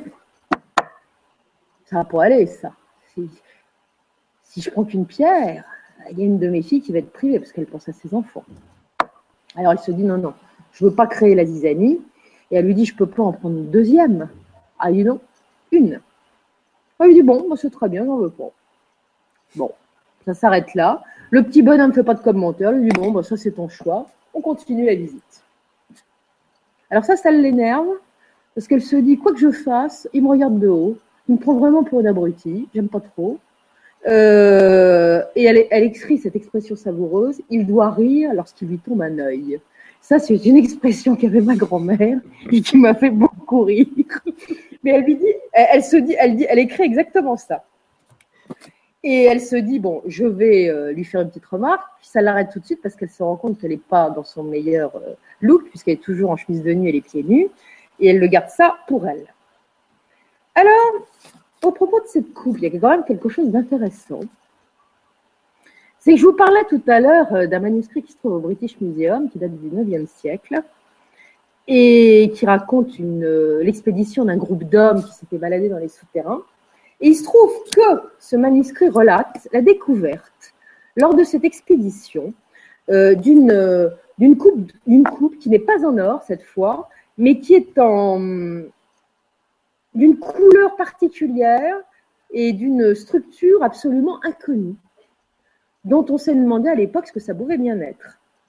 Alors, qu'est-ce qu'ont fait ces gens qui ont découvert ça? Ils ont couru chez le calife, dont j'ai dit tout à l'heure qu'il s'appelait Ben Touloun. Et celui-là, il a une drôle de réaction, ce calife-là.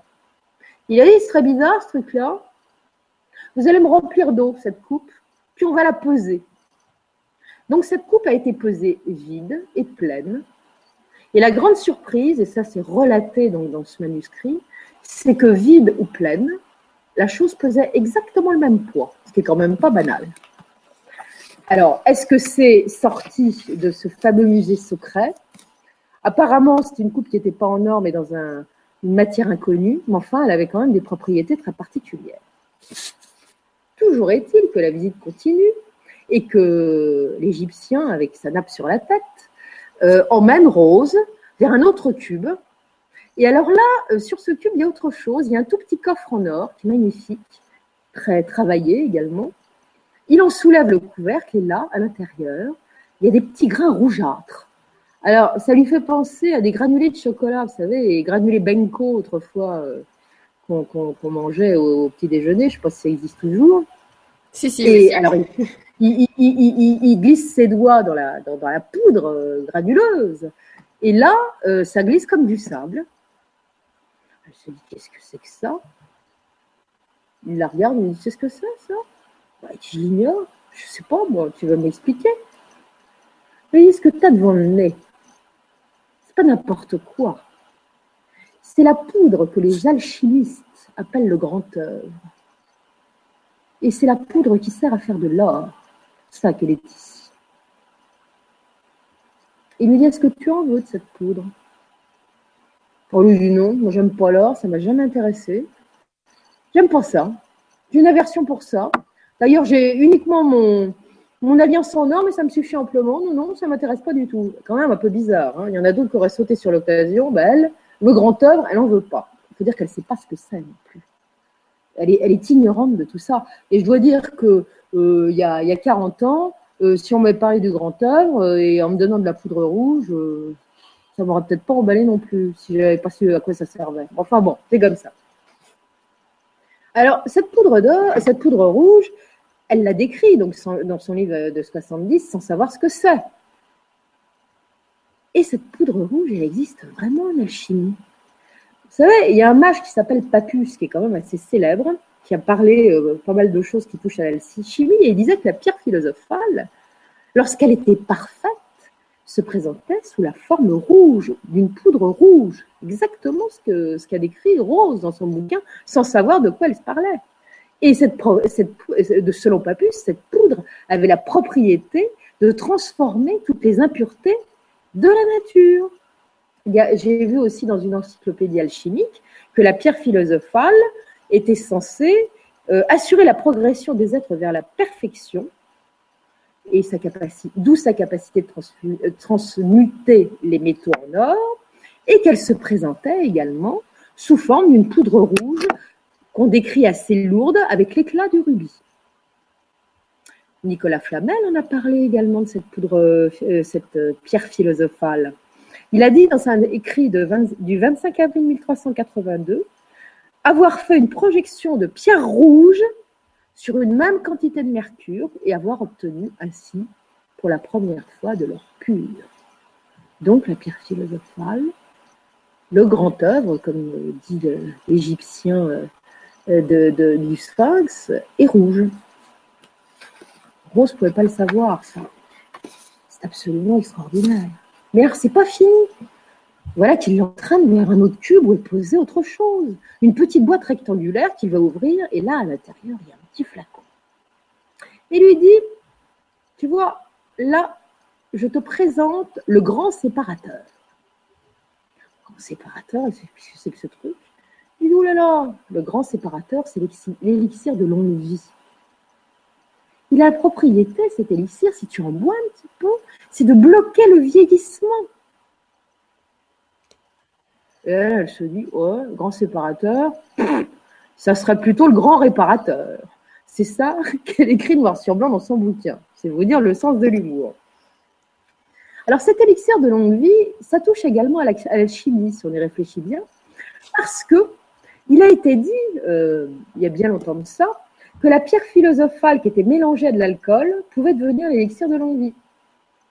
Et que, euh, d'ailleurs, dès le XIIe siècle, il y avait un philosophe hermétique euh, qui s'appelait Artephius, qui avait lui-même prétendu avoir réussi à, fabriquer cet élixir de longue vie, et que lui-même, du coup, qui en buvait régulièrement, avait vécu jusqu'à un âge très avancé, puisqu'il prétendait avoir plus de 1000 ans.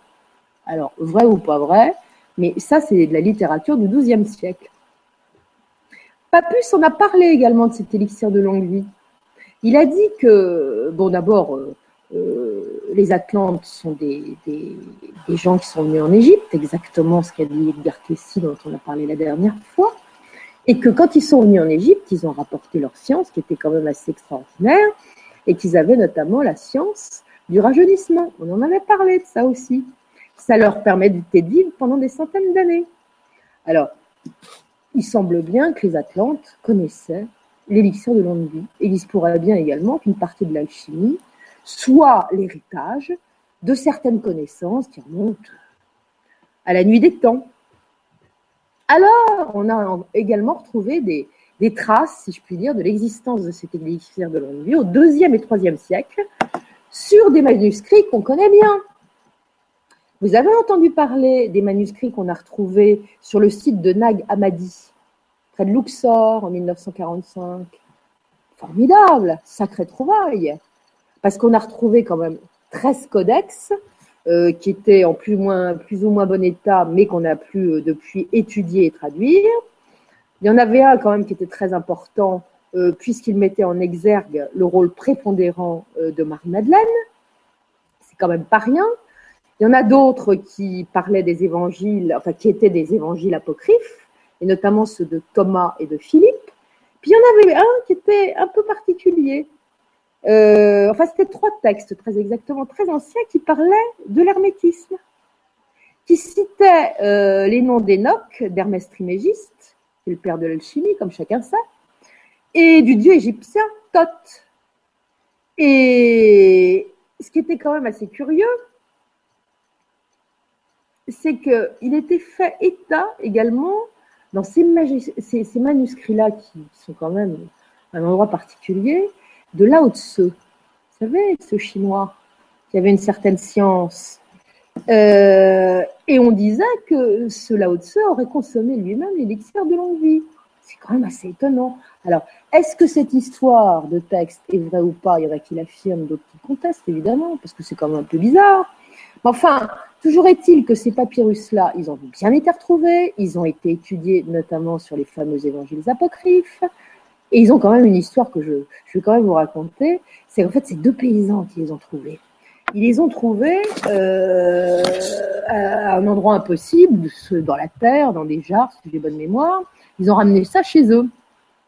En 1945, c'est la pleine époque où tout le monde fouille, où commence, commence à fouiller. Donc, euh, les petits trucs qu'on trouve, eh ben, on les monnaie, on les monnaie aux étrangers. Ils se sont dit, ceux-là, on va se les mettre sous le coude, je suis sûr qu'on les vendra à bon prix. Donc, ils vont aller voir des marchands, ils vont stocker ça dans un coin. Sauf que ces deux braves gars, vivent avec maman. Et maman, elle en a rien à faire des antiquités. Maman, elle a un problème pour faire son feu un jour. Donc, elle va prendre les manuscrits, elle va commencer à les allumer pour allumer le feu. Donc, il y a une partie de ces trucs-là qui vont disparaître en flammes parce que maman avait, le feu allumé pour faire, euh, pour faire la cuisine. Ça, ça faut pas nous le dire, ça. ah oui savoir qu'on n'aura pas une partie de l'histoire à cause de la dame qui avait son repas à préparer. Enfin bon, c'est pas de chance. Continuons la visite dans les souterrains avec Rosset et le petit bonhomme. elle va se retrouver à un moment devant un nouveau présentoir et euh, l'Égyptien va lui dire, celui qui paraît être un Égyptien, tu te trouves, ma chère Rose, devant le grand orgue le grand orgue. Alors, euh, effectivement, la machine est curieuse. C'est une espèce d'objet avec des sortes de tuyaux tordus, enchevêtrés. Il y en a dans tous les sens. Rose qui a du bon sens lui dit euh, C'est avec ça que vous chantez votre messe le dimanche? L'autre le prend très haut parce que c'est une blague un peu déplacée, comme d'habitude. Il dit Non, t'as rien compris. Ça sert à faire tomber la pluie. Bon, je fais tomber la pluie avec ça? Ah ça marche. Bah, figurez-vous que j'ai cherché là aussi. Bah, cette petite machine à faire tomber la pluie, elle existe.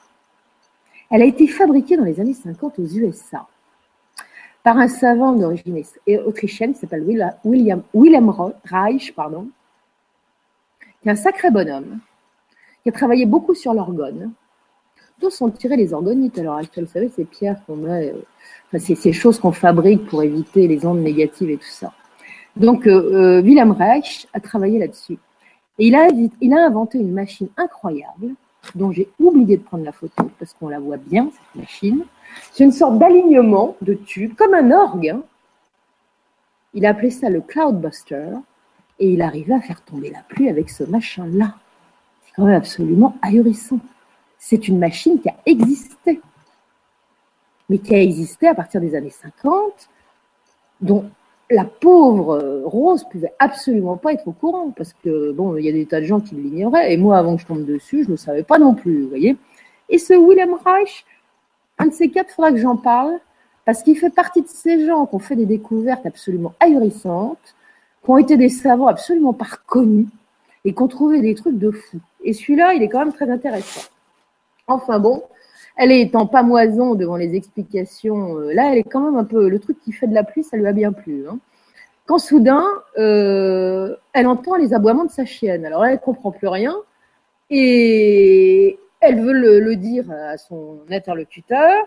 Il lui, saisit tout de suite la main et l'entraîne direct là d'où ils viennent, là où, enfin, d'où ils, d'où ils sont venus, c'est-à-dire la cloche en verre. Et voilà qu'il la pousse là-dessus, elle se retrouve toute seule sous la, sous la cloche, elle explose à nouveau en mille morceaux, mais quand elle se réveille, elle n'est pas dans son lit tout de suite. Hein. Elle va se retrouver dans un paysage absolument terrifiant, où elle a l'impression d'être une fourmi minuscule au milieu de pierres immenses. Alors, des années plus tard, elle, va, évidemment, euh, on va, quand elle va faire des descriptions, on va lui montrer des photos d'un certain nombre de choses. Et les pierres qu'elle va décrire, c'est exact, ça ressemble au, au, comment dirais-je, au site de Stonehenge.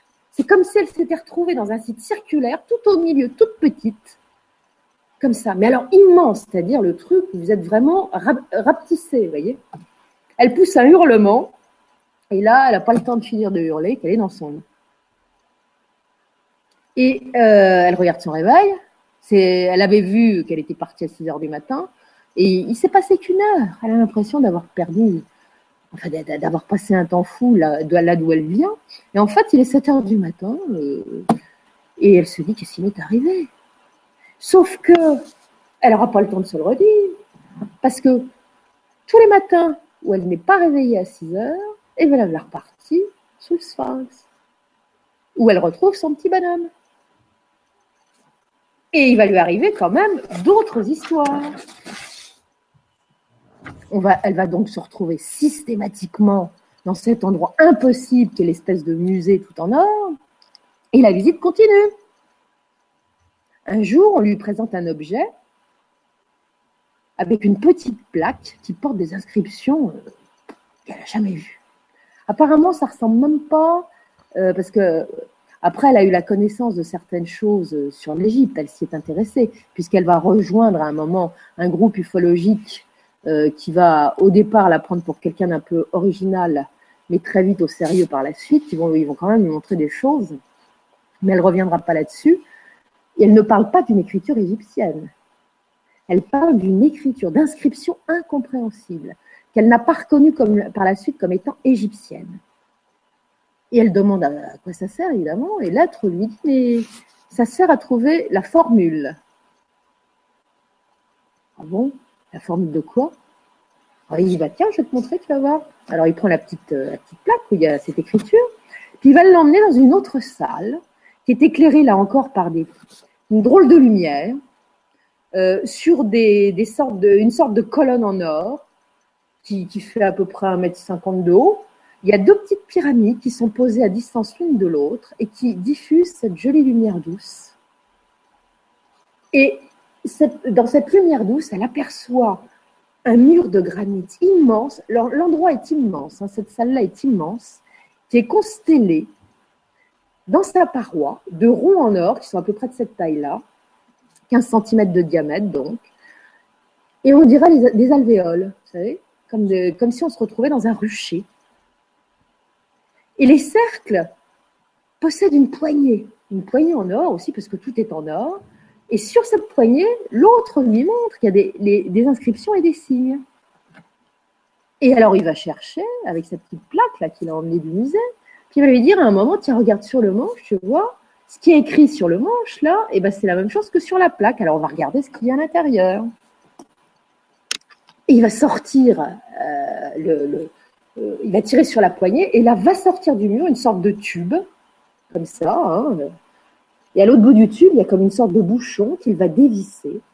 Et de là, il va sortir un papyrus, où alors il y a des dessins, euh, des schémas, des inscriptions qu'elle ne comprend pas, elle lui explique que ce sont les plans de création des choses. Et que tout ce qui est exposé dans la salle, et il y a un nombre d'objets incalculables, elle va en rapporter certains euh, dans son bouquin, mais pas plus que ça, euh, eh bien, toutes ces choses-là qui sont exposées sont décrites au niveau des plans. Ah Et elle lui dit, mais quand même, c'est bizarre. Pourquoi tout est en or quand même? Ça, ça m'intrigue beaucoup.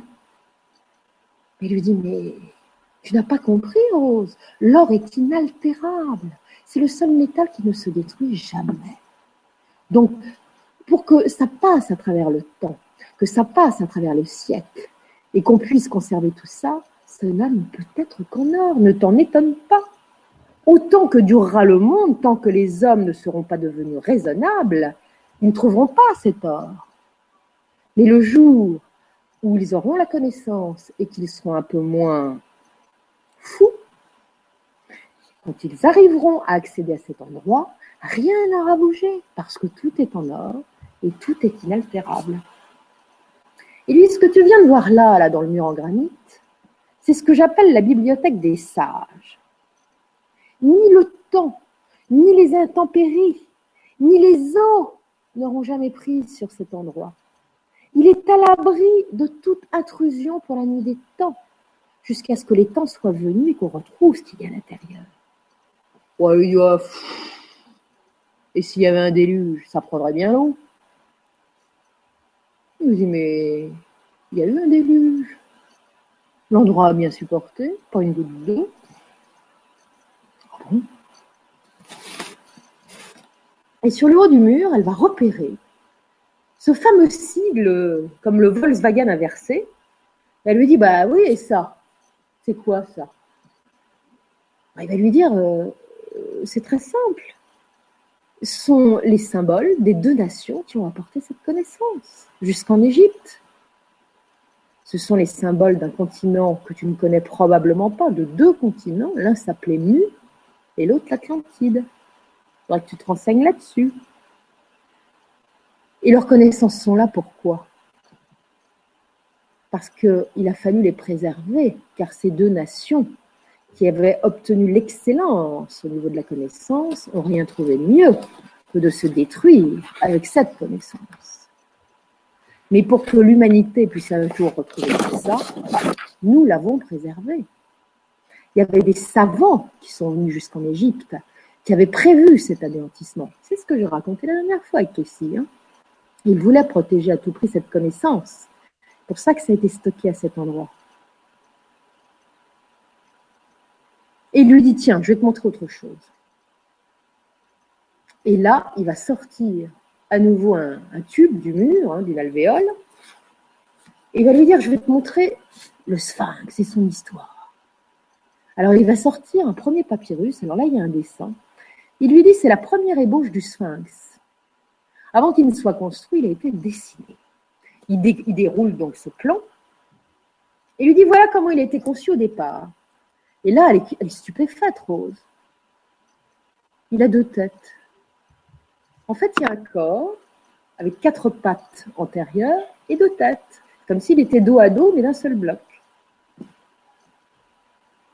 Et il va lui expliquer, ça c'est le 5 de départ, il a été construit, tu sais.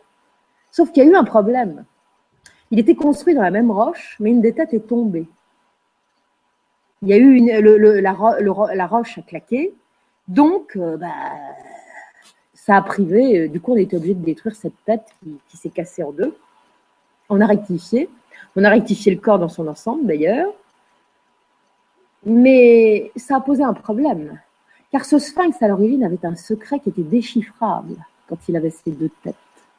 Et à partir du moment où il a perdu une de ses têtes, le secret est devenu indéchiffrable pour quiconque n'avait plus la connaissance.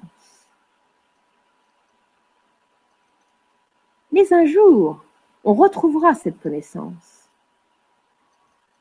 Il lui dit, c'est un secret pour l'instant. Mais le corps de l'animal, le corps est animal et la tête est esprit. Un jour, l'humanité aura, connaîtra la victoire de l'esprit et trouvera à nouveau la clé du secret de l'esprit sur la matière. Donc, il faut que vous progressiez. Et alors, la pauvre Rose, elle est là devant son petit bonhomme qui lui explique tout ça. Qu'est-ce qu'il me raconte? Je ne comprends rien. Je suis larguée. Qui est-ce qu'on aimerait pour certains d'entre nous avoir été à sa place à ce moment-là? Ah oui, non, mais ça, c'est certain. Moi aussi, j'aurais bien été faire un tour là-dessous. Hein. Et alors, je me suis dit, est-ce qu'il y a eu un sphinx à deux têtes? Est-ce que ça existait Parce que tant qu'à faire. Hein. Et oui, Antoine Gigal, qui est bien connu, en a parlé à un moment. Alors, ce n'est pas exactement ce qui est décrit par Rosset, c'est autre chose, mais quand même. Euh, Antoine Gigal pense qu'à un moment, il y a eu deux sphinx qui n'étaient pas côte-côte, mais qui ont existé. Euh, l'un, euh, pas celui dont on parle, mais qui existe à l'heure actuelle, mais l'autre, aurait été détruit par un éclair, par la foudre. Il aurait perdu effectivement sa coiffe. Et cette histoire de double sphinx est relatée dès le XIe siècle par un géographe arabe qui s'appelait Al-Idrissi, et qui, va, qui avait expliqué qu'effectivement, de l'autre côté du Nil, il y avait un petit sphinx en très très mauvais état, qui a complètement disparu depuis, et qui était construit en briques, en et en pierre. Donc, il y a eu quand même cette histoire de, deux sphinx. C'est pas fini, il va lui sortir un autre plan. Alors, sur le second plan, il y a un super sphinx, exactement le même qu'aujourd'hui, euh, elle le reconnaîtra quand elle verra des cartes postales plus tard euh, du Sphinx. Elle dit c'est exactement le même que j'ai vu, sauf que celui que va lui montrer euh, le, bonhomme, il a un nez déjà, et puis il a des pattes qui sont plus courtes. Il faut savoir que le Sphinx en question, on le sait maintenant. Tiens, j'ai perdu l'image. Ah bah non, c'est bon. Voilà. Vous voyez les patoches du Sphinx. Euh, elles sont grandes hein, maintenant. Bah, il y a eu euh, depuis l'époque du pharaon euh, qui s'appelait Toutmosis IV, qui a vécu aux alentours de 1400 avant Jésus-Christ, il y a eu les premières réflexions. Et dans le temps, systématiquement, il a fait l'objet de, de, réflexions. il y a de plus en plus d'archéologues qui pensent qu'à l'heure actuelle, que bah, les pattes du sphinx ont été rallongées. Et c'est vrai que là, on s'en aperçoit pas vraiment, mais quand on regarde sur d'autres photos, euh, euh, ce, sphinx qui a une petite tête, un grand corps et des trop longues pattes, il est complètement, euh, il est complètement disproportionné. Et disproportionné. C'est pas joli. Et là, on se rend pas compte que les pattes sont vraiment immenses. Et beaucoup d'archéologues pensent que effectivement ces pattes ont été rallongées. C'est pas fini. Il va lui sortir un troisième plan. Alors celui-là, il va vraiment vous intéresser, ce troisième plan. Sur le plan qu'il déroule, eh bien, le sphinx est rouge. Donc, il correspond à la vision qu'elle a eue en arrivant euh, par les airs. Mais il a une particularité, c'est que sur le dessin, elle, se rend compte qu'il est dans l'eau, qu'il est complètement immergé, et qu'il y a juste son poitrail qui émerge des flots. Et sur le poitrail figure le chiffre 666. Et surtout, ce sphinx rouge a une tête particulière. Il a une tête particulière puisqu'elle est hérissée de pics. Et ça, ça rappelle quelque chose à Rose. Elle trouve que ça ressemble à la couronne de la statue de la liberté. Elle trouve qu'il ressemble à la statue de la liberté.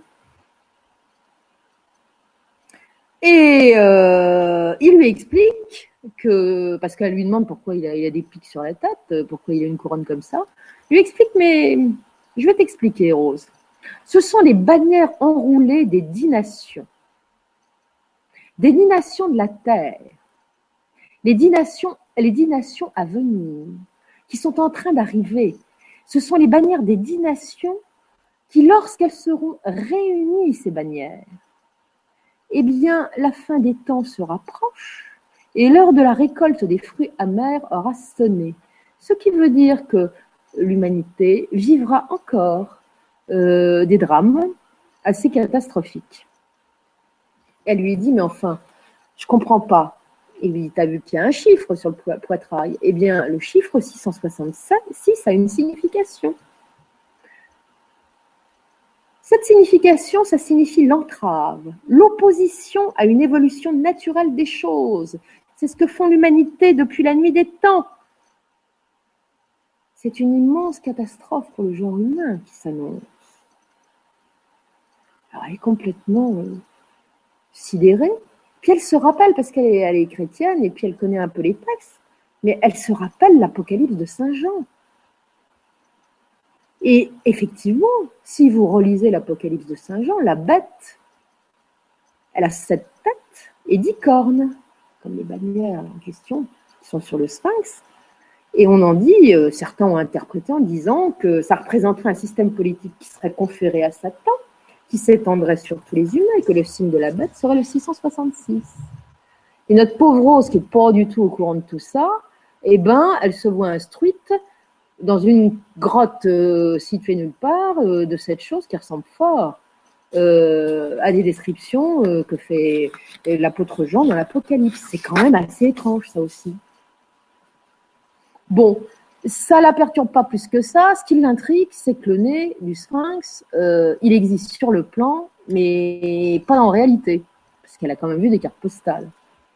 Alors elle lui dit, bah, écoute, c'est très simple, tu sais, il y a un déluge, tu as bien vu que le sphinx était dans l'eau, là, sur le troisième plan. Euh, c'est une raison à ça, voilà, il a plus de nez parce qu'il y a l'encre d'un gros bateau qui l'a brisé quand il était sous l'eau. On le voyait pas, il était vraiment euh, sous l'eau. Alors elle lui dit, mais alors, ça a été construit avant le déluge? Je lui dis, oh là là, il a des milliers d'années, le sphinx. Il est très très ancien. Il lui dit, il a été construit au moment, il a été construit d'abord par les premiers rois d'Égypte et par le premier roi en particulier. Donc c'est très très très très très vieux. L'humanité s'en souvient presque plus. Elle ne connaît pas l'histoire. Et ce premier monarque qui a construit ce sphinx il y a plus de 40 000 ans, 40 000 ans, s'appelait Rai. Alors, elle a écrit ça dans son bouquin R-A-A-I. Mais alors, si on, regarde, elle, a écrit Sarai, mais souvenez-vous quand même que le dieu égyptien s'appelait Ra ou Ré. Je trouve que c'est quand même assez proche tout ça. Alors, il y a plusieurs versions de la disparition du nez du sphinx. Il y en a une qui a traîné, qui à mon avis est totalement fausse. C'est pas seulement mon avis. On, on dit que pendant la campagne d'Égypte, un des soldats de Bonaparte s'était entraîné au tir au canon sur le nez du sphinx, enfin sur le sphinx qui aurait perdu son nez de cette façon-là. Alors, si ça avait été le cas, on aurait quand même retrouvé euh, les débris du nez, ce qu'on n'a jamais retrouvé, parce que l'époque étant proche, on aurait retrouvé quand même les débris du nez. Or, les débris du nez du sphinx n'ont jamais été retrouvés, ce qui est quand même assez curieux. Alors, s'il était sous l'eau à l'époque et que c'est une encre euh, qui lui a arraché le nez en tirant dessus, euh, avec le courant, le nez a pu partir très très loin. Pour ça que je pense, entre nous, que la version du petit homme de, la grotte est probablement la bonne. Parce que celle de, la légende de Bonaparte euh, en Égypte, ça n'existe pas. Et il y a une autre légende qui a couru dès le XIVe siècle, qui ne court pas plus, qui ne, qui ne convainc pas plus parce que on n'a jamais retrouvé ces débris de nez. Et effectivement, l'eau, comme tu le dis très justement, aurait pu l'emporter avec un déluge, parce qu'en plus devait y avoir du courant à l'époque. Hein. Eh bien, euh, cette légende dit qu'un prédicateur musulman euh, au XIVe siècle était iconoclaste, donc qui, qui réfutait toute forme de représentation d'idole païenne. Et pour lui, le sphinx était une idole païenne absolument épouvantable qu'il ne fallait surtout pas adorer. Euh, dont il avait dit à ces gens, à ces braves gens, ces braves paysans qui adoraient euh, finalement la, divinité sphinx, euh, que c'était pas du tout un dieu, que c'était une simple statue, et, et ben il avait pété le nez du sphinx. Voilà, ce que dit la légende. Sauf que, comme j'ai dit tout à l'heure, les débris n'ont pas été retrouvés. Et ce nez, il est, on le voit bien, là, il, est, cassé vraiment à la base. Hein, il en reste vraiment plus rien. La visite continue. Il remet les rouleaux en place dans les alvéoles, précautionneusement, parce que c'est évidemment, c'est, faut pas les abîmer. Et il la ramène dans la grande salle où sont exposés, la grande salle musée où sont exposés les objets sur des, sortes de cubes. Et là, il va l'amener devant quelque chose de très étrange. Il va l'amener devant une sorte de tableau, de plaque, qui ressemble à une plaque en verre fumé, il lui dit, tu te trouves devant le grand sens. Alors ça, ça lui dit rien non plus. Il lui dit, tu vas voir, tu vas être étonné de ce que je vais te montrer. Alors, il lui demande de se placer face à cette grande plaque et de regarder. Sur le côté, elle remarque qu'il actionne une espèce de, petite machine, euh, qui, un petit appareil avec qui a un bouton, un levier, enfin des petits boutons, un levier, une sorte de hublot sur le côté, qui est un peu en, relief. Donc il manipule cette petite boîte, et là, sur l'écran, face à elle, apparaît son double. Alors son double, mais alors, incroyable, c'est qu'il y a une sorte de, d'aura autour de son double qui est brillante. Ça fait comme des, des étincelles bleues et vertes. Elle trouve ça très beau. Ce qu'elle trouve moins beau, c'est qu'elle est en chemise de nuit, euh, qu'elle se porte bien et qu'elle se trouve pas très très élégante. Donc ça, ça, gâche un peu son plaisir, comme on dit. Et puis elle se rend compte surtout que sa chemise de nuit est à l'envers. Elle s'en était pas rendue compte. Elle avait mis sa chemise de nuit à l'envers. Alors ça, ça la contrarie. Euh, lui lui dit écoute, on s'en fiche que tu sois avec ta chemise de nuit à l'envers. Je t'ai montré quand même un truc, c'est le grand sens que je t'ai montré. Alors ouais, bon, ça lui fait ça lui fait pas plus d'effet que ça. Euh, je pense que ce, il y en a beaucoup qui le pensent aussi, ce qu'on lui sait, c'est que ce, qu'elle a vu, c'est son aura. On lui a montré probablement une machine qui était un lecteur d'aura. Et c'est ce qu'elle a vu, ce qui lui a fait ni chaud ni froid d'ailleurs.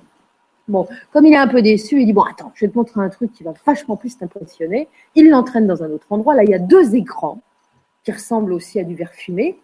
Et il lui a dit alors ce coup-là, c'est le grand comparateur que je te montre. Le grand comparateur. Tu vas voir. Très cérémonieux. Il bricole aussi euh, sur un petit appareil avec un petit levier. Et là, elle va voir euh, passer une, suite interrompue comme un kaléidoscope d'ombre et de lumière. Elle comprend pas du tout. Ça, c'est sur un des écrans. Et sur l'autre écran apparaît un espèce de personnage figé qui ferme les yeux tout doucement, comme ça. Elle se dit, mais qu'est-ce que c'est que ce truc? Elle n'est pas du tout épatée. Elle dit, c'est quoi cette histoire? Qu'est-ce que c'est que ce truc? Et là, regarde. Là, vraiment, c'en est trop. écoute, euh, tu es complètement inculte. T'as pas compris que tout ça, ça a été créé par des êtres qui ont dépassé les limites du génie humain. Tu peux pas te concentrer un peu dans ce que je te montre Ici, tout est grand. Tu me demandes pourquoi c'est grand? Eh bien, parce que ici, tout est grand. Les humains, à l'heure actuelle, ils n'ont pas cette grandeur, cette connaissance. Enfin, fais un effort quand même. Alors là, ça va pas du tout, parce qu'ils s'engueulent pas mal quand même. Hein. Rose est vexée comme un pou, elle lui dit, bon, écoute, hein, moi c'est très bien, j'ai pas demandé à être ici. Hein. Alors, si tu continues, ça va être terminé, parce que ça commence à bien faire. Alors, ton grand comparateur, ça m'impressionne pas du tout ça m'amuse pas du tout et j'y comprends rien du tout. Bon. Il lui dit Bon, bah écoute, euh, qu'est-ce que je te dise ah, J'essaye de t'apprendre quelque chose, mais tu comprends rien du tout. Alors, elle se dit quand même J'ai dû un peu le vexer, parce que j'ai été un peu trop loin. elle lui dit on va changer, elle se dit on va changer de sujet. Elle lui dit non, la dernière fois, là, quand je suis sortie, je me suis retrouvée dans un drôle d'endroit. Ça m'a fait peur. Tu sais, un truc avec des pierres immenses. Qui est toute petite, petite. J'ai pas aimé ça. Et, euh, faudrait, la prochaine fois, j'aimerais pas ressortir par là, tu vois. Je préfère finalement le globe en verre. Pas très agréable sur le coup, mais au moins, ça fait pas le même effet. J'aimerais bien sortir par un autre, euh, endroit. Ah, il dit maintenant, c'est plus possible. Hein. Au point où tu en es, c'est plus possible que tu ressortes par là. Si tu veux ressortir directement sans problème, faut que tu passes par la barque. La barque? Ah oui, oui, oui. Tu sais pas ce que c'est, la barque de la connaissance. La barque de la connaissance. Et oui, oui. Si tu veux sortir facilement, sans avoir peur, faut que tu passes trois jours dans la barque de la connaissance. Tu vas voir, ce serait bien, hein, ce confort. C'est en agate. C'est lisse. Tu passes trois jours là-dedans et après tu fais ce que tu veux. Attends, euh, trois jours dans une barque en agate, c'est de la pierre, c'est froid. Puis comment je vais manger, moi? Ah Oui, lui attends, tu penses qu'à manger? T'as vu dans l'état où T'es énorme, elle fait 100 kilos, effectivement. Il dit, tu penses qu'à ça? Alors elle est vexée comme un pot, évidemment. Elle lui dit, dis donc, t'as vu, toi, la mobile ambulante? T'as vu à quoi tu ressembles? T'es tout maigre? Ah, évidemment, toi, tu peux passer ta vie dans la barque, ça te dérange pas. Hein Sauf que moi, qu'est-ce que je vais aller faire trois jours dans une barque? Enfin bon, bref, il s'engueule. Elle lui dit, bon, Ah, écoute, puisque c'est comme ça, tu m'énerves avec tes trucs. Hein. Moi, je ressors une dernière fois de ton endroit et je ne reviendrai plus parce que j'ai compris le truc hier soir. Si je ne dors pas à 6 heures du matin, ne me reverras pas. Donc, je sais comment ne jamais revenir te voir. Il suffit que je ne dorme pas à cette heure-là. Et là, surprise du chef, le petit homme la regarde et il a l'air complètement bouleversé. Et lui dit, mais pourquoi tu t'amuses pas avec moi ici? Je t'en supplie, ne m'abandonne pas, moi je suis tout seul ici. On dit, écoute, hein, moi, tes histoires, ça m'intéresse pas. Euh, tes états d'âme, ça m'intéresse pas du tout. Moi, ce que je veux, c'est rentrer chez moi. Je veux plus me prendre la tête avec ça. Alors, euh, tu me fais sortir par là et on n'en parle plus. Trois jours dans la barque, sinon rien.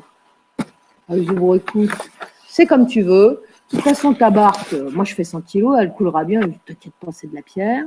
On lui dit, écoute, tu m'ennuies, je ne reviendrai pas. Je sais maintenant comment faire. Alors, cette histoire de barque, c'est assez marrant. Parce que vous avez dû entendre parler des écoles de mystère euh, qui ont existé en Égypte il y a très longtemps. Et il se pourrait bien que cette épreuve de la barque, qui dure trois jours, que le petit homme a proposé à Rose, euh, puisse être un de ces éléments euh, qui étaient divulgués aux initiés, aux candidats à l'initiation il y a très longtemps, dans le cadre des écoles de mystère. Parce qu'effectivement, il était question à l'époque de passer trois jours dans un sarcophage, trois jours là aussi. Hein. Et là, qu'est-ce qui se passait? Eh bien, euh, le candidat à l'initiation était censé sortir de son corps physique, donc de faire un voyage dans d'autres plans, pour rencontrer les dieux. Euh, également son, guide euh, supérieur. On a tous un guide supérieur, donc c'était le moment. Et c'était une épreuve euh, de départ, si je puis dire, parce qu'après il y avait d'autres épreuves, c'était la plus dure, c'est celle qui permettait de passer le cap d'ailleurs, qui avait pour but de s'affranchir des illusions de l'ego. Et si on réussissait cette épreuve, eh bien, on allait à l'étage du dessous, du dessus, dans un autre lieu d'initiation où là, on allait nous divulguer la connaissance. Et ce lieu, c'était une petite pièce où se trouvait une sorte de, d'hôtel rectangulaire où le candidat à l'initiation s'allongeait. Et là, euh, il avait, euh, il y avait autre chose qui allait se passer. Il allait avoir une élévation de conscience euh, qui lui permettait, disait-on, de voir entouré de, maîtres euh, qui, étaient sur ce plan-là, les formes pensées émises par les humains, qu'elles soient bonnes ou mauvaises, et de comprendre que lorsque certaines formes de pensée positives émanent de l'humanité, ne serait-ce que par la prière ou la méditation, ça pouvait arranger de, beaucoup de choses. Donc on, accédait à des mondes de pensée, de formes pensées qui sont les mondes qui sont décrits par beaucoup d'ésotérisme, et ésotérisme comme étant les mondes parallèles où évolue. Euh, ben, on, le voit très bien dans le film Contact, à un moment donné, qui était un film qui m'avait frappé, euh, qui était tiré du roman de Carl Sagan. Quand euh, Jodie Foster passe de l'autre côté, elle se retrouve à un moment dans un dessin qu'elle avait, où elle rencontre son père, où elle avait rencontré le paysage du dessin. C'était un dessin qu'elle avait fait enfant. Et là, elle va rencontrer son père. Ce sont des formes pensées. Donc, elle s'était retrouvée à cet endroit-là dans ce film-là. Eh bien, a priori, l'Égyptien propose euh, quelque chose qui ressemble fort à l'initiation euh, de l'école des mystères des anciens temps. Et moi, je trouve que c'est quand même assez troublant, parce que comment Rose, aussi simple et, si peu faire de connaissance, et moi la première aussi, parce que euh, j'apprends au fur et à mesure, euh, ben, il faut, vraiment s'intéresser au sujet et être informé pour savoir tout ça. Elle l'a pas inventé, visiblement, on lui a dit, et, elle, on lui a parlé de la barque de la connaissance. Mais elle refuse. Elle refuse. Il va lui dire tu as tort, parce que cette barque, tu sais, je t'ai parlé de l'ancienne sagesse des Atlantes, et elle vient de là les Atlantes savaient. Il y avait ces épreuves initiatiques pour que les gens puissent s'élever. Je t'ai proposé quelque chose d'extrêmement important pour toi, pour te permettre de t'élever. Ça t'aurait permis peut-être d'accéder à un enseignement supérieur. Mais bon, tu ne veux pas. Alors il va changer de sujet. Il lui dit, je vais te parler d'autre chose, de l'épreuve de la grande confusion.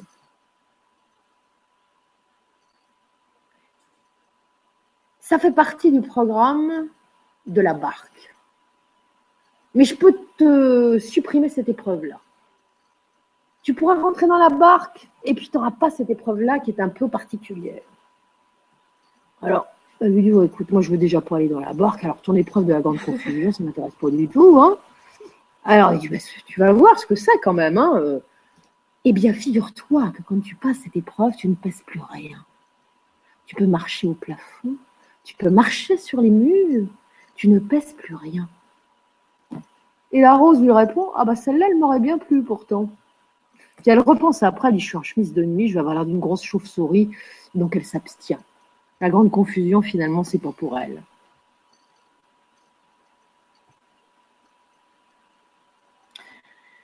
Alors il lui dit Bon, tu veux vraiment pas passer l'épreuve de la barque? Elle lui dit Non, je ne passerai pas l'épreuve de la barque. Je ne veux pas monter là-dedans, je ne veux pas rester trois jours là-dedans, dans le noir en plus. Je ne passerai pas. Il dit bon, très bien.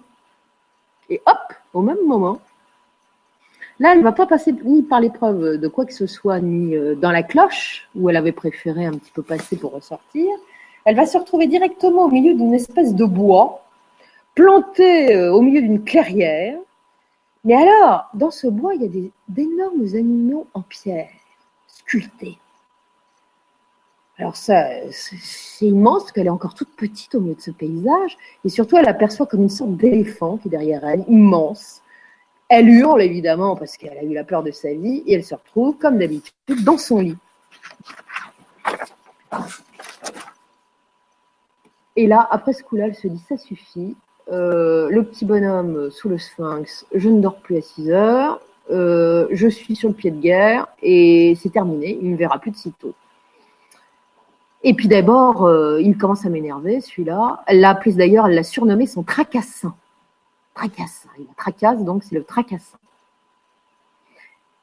Et euh, il va pas la voir pendant quelques temps parce qu'effectivement, elle tient le coup. Puis un jour, il y a relâchement où elle a eu un coup de pompe, grasse matinée et la voir partie à l'endroit béni où se trouve son tracassin. Et là, c'est la surprise totale parce que lui qui est si revêche d'habitude, si hautain, prétentieux, euh, pontifiant, eh ben il a l'air vachement content de la voir. Ah, je suis contente que tu sois revenu parce que vraiment, ah, je suis content. Et il lui dit, bah, il faut quand même que je t'explique qui je suis. Tu connais Sirius? Alors regarde, Sirius Ah ouais J'ai vu le couronnement du chat d'Iran à la télé. C'est un roi perse. Un roi perse, un petit complètement. C'est nul. Il se fout dans une colère totale. Il lui dit Mais enfin, tu n'as aucune connaissance. T'en es quand même pas à ce point-là, c'est pas possible. Il la traite d'ignorante. Il lui dit Mais Sirius, c'est une étoile, voyons. Une étoile, la plus importante du ciel. On lui dit, moi, tu sais, moi, par le soleil et la lune, hein, je connais pas grand-chose. Hein. Puis elle est vexée. Il a l'air découragé. Et elle, elle est rancunière. Enfin bon, bref, ils se font la gueule. Puis il lui dit, bon, euh, bon peut-être que tu sais pas, alors je vais t'expliquer. Les anciens Égyptiens avaient un culte vis-à-vis de cette étoile Sirius, qui était d'ailleurs associée à une déesse qui s'appelle Isis. Leur calendrier était établi sur les mouvements de cette étoile. Et d'ailleurs, quand la crue du Nil euh, revenait, chaque année, c'était une crise annuelle du Nil qui, fertilisait d'ailleurs toute la région, eh bien, on voyait sur l'horizon héliaque l'apparition de cette, cette étoile qui s'appelait Sirius. Euh, je vous rappellerai quand même pour la petite histoire qu'il y a quand même pas mal de, légendes et de récits de contact qui disent que bah il y a des êtres qui, viendraient de Sirius et qui seraient venus euh, instruire la Terre. Qu'ils auraient apporté d'ailleurs la connaissance des Atlantes, de Mu, et qui les, les fondateurs des écoles de mystère. Donc ça correspond bien à ce qu'elle nous raconte, Rose. Enfin bon, bref. quoi qu'il arrive, Sirius, ça lui plaît pas tant que ça. Euh, oh, alors, pour en revenir à Sirius quand même, euh, Beauval, Graham Hancock et tout, quand ils ont reparlé euh, dans leur bouquin qui s'appelait Le mystère du grand sphinx, qui était un bouquin formidable quand il est sorti en 1993, je me suis jeté dessus, j'ai adoré. Et ils parlent d'un seul coup de quelque chose qui est admis maintenant un peu partout, c'est que le site de Gizeh, bah, c'est la représentation, euh, c'est un diagramme euh, astronomique qui représente le ciel. Et ce ciel, ils ont décrit que c'était un ciel qui pouvait être celui qui existait 10 500 ans avant Jésus-Christ. Le Nil représentant la Voie lactée, les pyramides, les trois étoiles de la ceinture d'Orion, là vous les voyez bien, le baudrier d'Orion, euh, et puis le Sphinx aurait été le lion. Le lion, parce que à cette époque, en 10 500 avant Jésus-Christ, on était dans l'ère du lion. Donc ils ont fait une étude quand même qui était très très troublante et qui m'avait passionné à l'époque. Faut pas oublier également concernant euh, Sirius, vous vous souvenez il y a quelques années, vous avez un ingénieur allemand qui s'appelle Gattenbrick qui a été autorisé par Awas à faire euh, remonter dans un petit conduit qui se, depuis la, qui se trouve dans la chambre de la reine et qui remontait vers l'extérieur de la pyramide, euh, un petit robot. Et ce petit robot, bah, il remontait ce couloir dont on a découvert qu'il était orienté vers le méridien de Sirius. Et ça, vous le voyez sur un autre schéma qu'on va nous montrer. Voilà. Donc vous avez euh, ce qui part de la chambre de la reine et qui est orienté sur Sirius, ce qui part de la chambre du roi qui est orienté sur Orion et son baudrier. Et il y a effectivement deux choses qui partent de l'autre côté qui sont orientées sur les constellations de l'ours et du Draco. Alors il faudrait que je vous parle un jour de la constellation de l'ours parce que euh, il semble que de nombreux contactés euh, et eu la visite d'êtres qui disaient venir de cette constellation de l'ours. Et c'est très intéressant, il faudra que je vous en parle à l'occasion, parce que j'ai découvert ça il n'y a pas longtemps et ça m'a bien plu. Bon, enfin, pour en revenir à Sirius, eh ben, euh, c'était quand même connu. Euh, à l'époque, dans les civilisations antiques, et la civilisation égyptienne la première, je ne vous parlerai pas des Dogons, euh, que vous connaissez tous, les Dogons du Mali, qui, pour qui, euh, eh bien, euh, les ancêtres, les grands ancêtres venaient effectivement de Sirius, qui, dans les années 30, on parlait à des explorateurs d'une, d'un système d'étoiles doubles, voire triples. Alors Sirius B, bah, on l'a découvert quelques années avant, c'est-à-dire en 1915, mais ces gens qui vivent dans la savane africaine ne pouvaient pas le savoir, donc ça a étonné beaucoup ces explorateurs. Ils racontaient effectivement aussi, ces Dogons, ils racontent toujours dans leur légende que euh, Sirius, c'est l'œuvre du monde. C'est là où se trouve la connaissance. Ils ont parlé également de Sirius C, qui n'a pas été découvert, qui est invisible pour l'instant, mais dont Camille Flammarion, dès 1894, avait parlé en disant que Sirius C devait exister, puisque il y avait des perturbations euh, dans les mouvements de Sirius B, ce qui pouvait démontrer effectivement qu'il y avait un, système triple euh, sur le système de Sirius. Sirius a été également évoqué euh, depuis longtemps par les astronomes chinois, japonais. Euh, on l'appelait l'étoile du loup céleste. Il y a des Amérindiens qui s'y réfèrent également à cette étoile Sirius, notamment les Cherokees, qui disent que Sirius associé à Antares, c'est le chemin des âmes. C'est donc très très particulier tout ça. Et euh, bah, ça laisse notre amie euh, Rose complètement perplexe parce qu'elle y connaît rien et que ça ne l'intéresse pas plus que ça, malheureusement. Elle comprendra euh, beaucoup plus tard l'intérêt que tout ceci peut avoir. Donc, elle est froissée pour le moment. Froissée parce que euh, son ami, euh, enfin son ami, c'est vite dit, mais enfin, son interlocuteur l'a un peu blessée. Elle lui dit d'ailleurs, euh, vous savez, vos grands airs, tes grands airs, ça commence à me fatiguer. Euh, tu t'es même pas présenté. Tu as l'air de savoir qui je suis. Moi, je sais pas qui tu es. Tu t'appelles comment, au fait? Alors, il est un peu, un peu coincé. Il lui dit, bah, je m'appelle Belmo. Mais on me surnomme également Mary Méroane. Euh, ça signifie quand même, je te le signale, le suprême, le valeureux. Ah bon? Ça impressionne pas du tout Rose, hein Pas du tout. Elle lui dit bon, bah maintenant je sais à qui j'ai affaire, mais alors tu me reverras plus, tu vois, parce que j'aime pas ta façon de faire. Euh, ta façon de me regarder de haut, de, de, de- me tomber dessus quand je dis une bêtise ou que je sais pas, ça me fatigue. Donc là, tu vois, je me suis laissée aller une fois. Hein. Ça reviendra pas, tu me reverras pas. Et là, l'être en question va avoir une drôle de réaction. Il lui dit, écoute, tu es libre. Mais je vais t'apprendre pourquoi je suis là. Je suis là depuis des temps immémoriaux. Je suis venu pour apporter la connaissance sur cette planète, cette planète de maudits, tu m'entends bien? Et j'en paye toujours les conséquences. Je suis là tout seul. Je suis là tout seul depuis l'éternité. Je n'ai vu personne depuis l'éternité. J'aimerais que tu m'aides.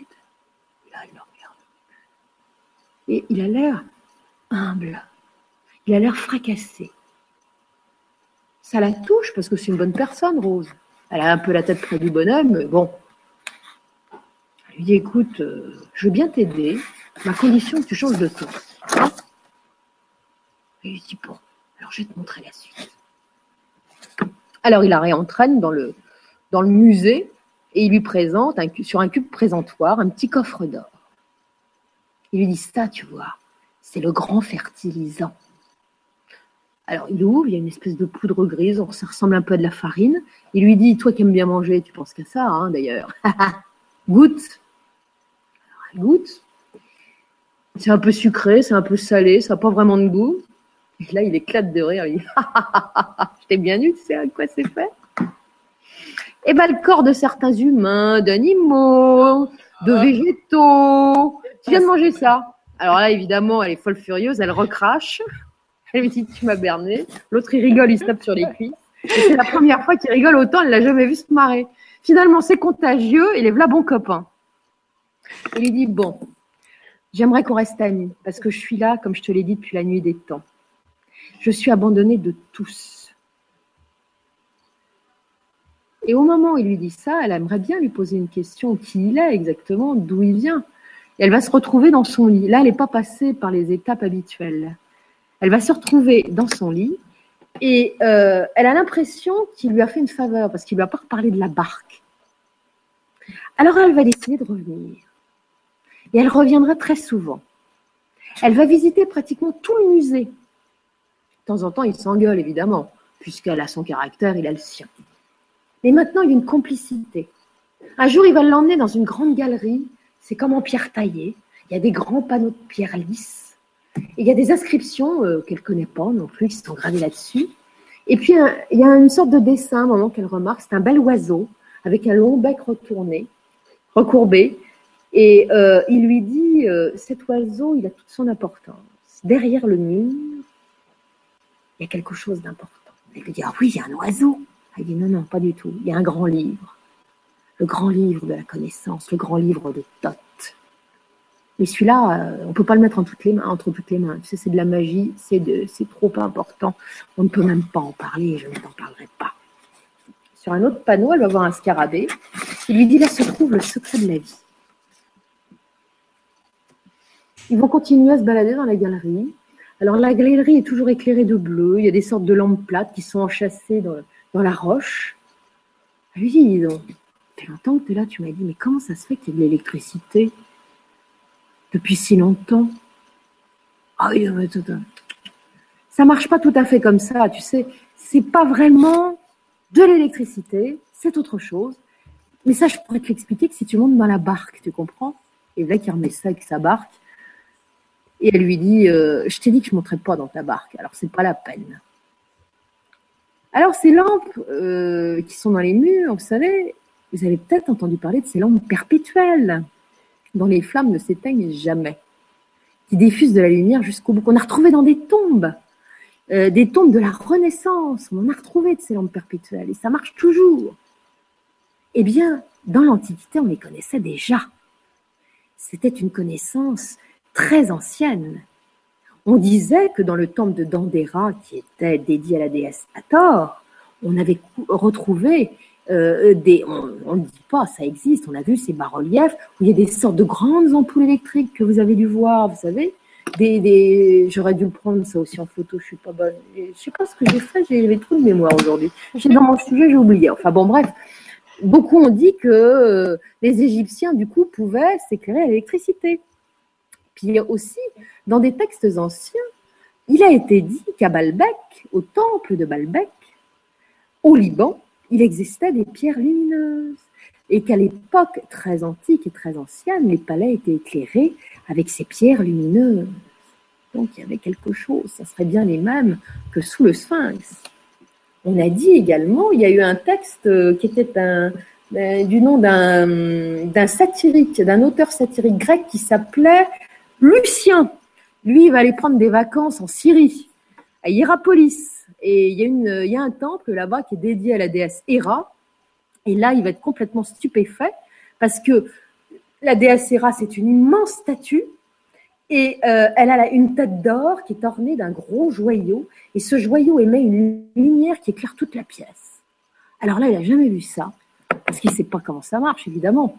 Euh, et tout le monde d'ailleurs est complètement stupéfait. Et là, il, veut, il veut en savoir plus, donc il va aller demander au prêtre garde le temple d'expliquer. et cela lui ont dit ne livre pas le secret de la lumière. Les rose-croix vont également évoquer cette mystérieuse substance alchimique qui émettait de la lumière, et notamment Fulcanini au XIXe siècle. Lui, il a parlé d'or potable euh, dérivé de la pierre philosophale. Tiens, on y revient. Donc tous les secrets alchimiques, cette pierre philosophale, entre parenthèses, qui était jaune-rouge et qui pouvait être phosphorescente, donc émettait de la lumière. Donc est-ce que ça serait ça? Donc finalement, toute cette connaissance antique, de là pourrait bien découvrir la connaissance des alchimistes. Enfin, toujours est-il que je fais des comparaisons qui n'en sont pas, parce que ce que décrit Rose, c'est pas tout à fait ça quand même, mais ça y ressemble bien.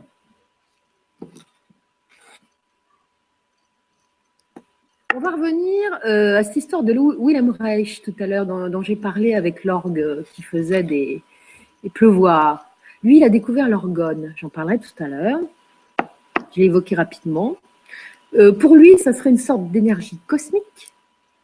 Et il avait, dans les années 40, donc avant de mettre euh, euh, en, forme son, son, orgue à, pluie, Cloudbuster, il avait découvert, il avait monté une machine qui était un accumulateur d'orgone.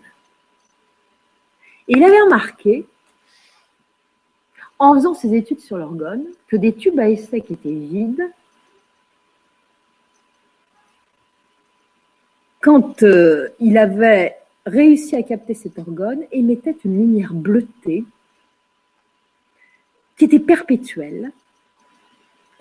Euh, ça ressemble, ça tire un peu sur le violet, et, si on y regarde bien, bah, ça ressemble un petit peu à la description de la lumière euh, évoquée par Rosset. Donc, est-ce que ces lampes à l'époque, c'était des lampes avec une énergie naturelle comme l'énergie libre finalement, n'étaient pas, euh, ne fonctionnaient pas avec cet, orgone? C'est quand même assez troublant tout ça. Bon, la visite va se, prolonger, dans la galerie, elle va voir des tas de choses, des figures géométriques, des animaux et bien d'autres choses. Alors, est-ce qu'elle a eu réellement ce voyage euh, Est-ce qu'elle a fait réellement ce voyage? Est-ce qu'elle l'a fait d'une certaine manière physiquement? Est-ce qu'elle l'a fait dans l'astral? Est-ce qu'on peut douter de ce qu'elle a dit? Est-ce qu'on peut le croire, ce qu'elle a dit? Moi, mon sentiment, en lisant le bouquin, c'est que le ton n'a pas changé entre ce qu'elle a raconté de sa rencontre, enfin de son, de son contact avec les géants, et ce qu'elle a raconté par la suite. C'est écrit sur le même ton, avec la même spontanéité. Il y a énormément de choses où elle raconte sa vie d'ailleurs, ce qui n'a rien à voir avec le reste, hein, où elle raconte ses amours un peu olé olé ou contrariés. Euh, elle raconte sa vie. C'est sur le même ton. Je ne pense pas 30 secondes qu'elle avait euh, la personnalité à raconter des histoires. Alors, il y a quelqu'un qui l'a bien connu, c'est Guitarade euh, et Jimmy Dieu. Alors, Jimmy Dieu est décédé, mais Guitarade la connaît. J'ai pas osé euh, m'approcher de lui parce que c'est un vieux monsieur, je voulais pas le danger avec cette histoire-là. Mais j'y ai pensé quand même. Et je suis convaincue, convaincue, vous m'entendez bien? Parce qu'elle n'a pas raconté dans son livre tout ce qu'il y avait à raconter. Il y a des tas de choses qui n'ont plus été dites. Il faut savoir qu'après l'édition du livre, Dieu et Tarad ont voulu lui faire écrire la suite. Elle n'a jamais voulu. Elle n'a jamais plus dit un mot de quoi que ce soit de cette expérience. Elle s'est retirée de, des voitures, comme on dit, totalement après l'édition de ce bouquin, euh, jusqu'à son décès en 2000. Mais je pense qu'elle a continué à avoir, euh, je crois et je crois que c'est vrai, des contacts avec Tarad, euh, qui sait pas mal de choses, mais qui ne dira peut-être pas parce que c'est du domaine du secret. Mais je pense que on ne sait qu'une petite partie de l'expérience de cette Rossé, qui est une personne formidable et qui, à mon avis, a vécu une expérience absolument époustouflante et qui a eu affaire et trait à toute cette connaissance de l'Atlantide. Edgar Cayce, ne l'oublions pas, en avait parlé. Euh, Edgar Cayce avait dit euh, que c'était bien cet endroit-là, elle s'est bien retrouvée à cet endroit-là. Il avait dit dans ce lieu proche, je fais une citation, dans ce lieu proche du Sphinx où se trouve la salle des archives atlantes en terre égyptienne, on retrouvera des archives et des documents. Cette salle de documents se trouve là où la ligne d'ombre tombe entre les pattes du Sphinx. On pourra pénétrer dans les salles en partant de la patte droite du Sphinx que lorsque les temps seront révolus et que les changements auront été accomplis dans cette sphère de l'existence de l'humanité. L'humanité est en marche à l'heure actuelle. Il y a des prises de conscience qui se font. Peut-on penser que euh, tôt ou tard, on va découvrir cette chose-là? Je vais vous dire mon sentiment aussi. Cette salle est une salle qui se trouve sur un autre espace-temps. J'ai l'impression que c'est une bulle temporaire, que ce n'est pas quelque chose qui est matériel. On a pu retrouver des choses qui se sont matérialisées. Il y a pu y avoir des expériences qui ont été décrites dans les siècles passés par des groupes d'explorateurs, mais il n'empêche que c'est sur un autre plan. C'est pour ça qu'elle est partie de cette façon-là en voyage. Mais je suis convaincue que cette chose-là existe, mais pour y avoir l'accès, d'abord, personne ne peut y accéder n'importe, enfin, de cette façon-là. On peut toujours chercher et fouiller tout ce qu'on veut. On, on, se trouvera devant le bon mur, mais on ne passera pas derrière. Je suis persuadée que c'est une bulle spatio-temporelle. Et c'est ce qu'avait décrit Edgar Cayce. Il avait dit que la salle murée qui contenait les archives est un endroit. Il y a, un, autre, endroit également euh, dans la Grande Pyramide. C'est pour ça que tout le monde cherche à l'heure actuelle. On cherche. On est en train de faire des radios, de, de regarder parce qu'on sait. On commence à se dire, parce que bon, c'est vrai que l'art, qui était la fondation de Casey, euh, a beaucoup cherché. Maintenant, ça a été interdit parce qu'Awaz voulait pas. Euh, mais maintenant, bon, il a toujours une certaine influence, mais plus tant que ça. Donc maintenant, on s'y remet. Faut pas tout, tout, tout, chercher partout. Donc, on va retrouver des trucs. Je suis convaincue qu'on est sur le point de trouver des trucs. Mais est-ce qu'on trouvera réellement les salles de la connaissance avec toutes ces choses-là? Ça, c'est pas sûr. Je pense qu'il faudra avoir évolué et que n'importe qui pourra pas avoir accès à ça. Voilà. Ça, ça sera le mot de la fin. J'espère que ça vous a bien plu. En tout cas, moi, ça m'a plu de vous parler de tout ça. Ah ça nous a bien plu. Bah écoute, on va être euh, patient, vu qu'apparemment quand ils ont fabriqué tout ça, ils ont fait ça en se disant que ça allait durer un bon moment, vu que tu nous as expliqué que les, les matériaux c'était euh, c'était de l'or, tout avait été fait en or, tout a été protégé. Voilà. Donc ça peut ça peut nous attendre. Nous sommes plus pressés que cette salle finalement qui est bien là pendant un moment. Et j'espère que, comme tout le monde, je suis tellement curieuse, j'aimerais bien que ce soit demain. Et euh, sinon, en attendant, bah, on va être patient. Et puis, je, je pense que les événements ne sont pas réalisés. Euh, il doit y avoir un grand chambardement avant la prise de conscience définitive. Euh, donc, euh, on trouvera des choses, c'est certain. Mais c'est pas parce que vous trouvez une salle ou un truc que vous trouverez quelque chose à l'intérieur. On verra. Parce qu'on envoie des couloirs et ainsi de suite euh, là-dedans. Il y a plein plein de choses qu'on arrive à voir. Mais c'est vide pour le moment. Alors, écoute, si tu veux bien prendre deux trois deux trois questions avant d'y aller. Je vous remercie beaucoup. Hein. Nous sommes encore très nombreux à t'écouter euh, à cette heure euh, tardive. On a dépassé les 22 heures sur cette histoire passionnante de Rossé, beaucoup plus passionnante que ce que je pensais. Et c'est vrai que voyager entre les extraterrestres, les pyramides, euh, les, les, constellations, tu nous as tout mis là. tout ce que j'aime. C'était lié, hein Apparemment. Son, son auriculaire, tu disais que son annulaire, son annulaire qui, qui grandissait, qui continuait à grandir, grandir, même jusqu'à sa mort. Ah oui, oui, il paraît que son doigt, il a grandi jusqu'au bout. Et alors, euh, écoutez, cette histoire de doigt, elle a été euh, repérée sur d'autres contactés. Puis rappelez-vous quand même la série des envahisseurs avec le petit doigt euh, en l'air. Les doigts, ça, à mon avis, ça a un certain intérêt sur les trucs extraterrestres. J'en ignore la raison, mais c'est quand même assez curieux. Hein. Voilà. Il y en a plus d'un qui a eu des doigts qui poussent. Hein. Voilà. C'est très curieux. Et alors, quelle en est l'explication? Mystère.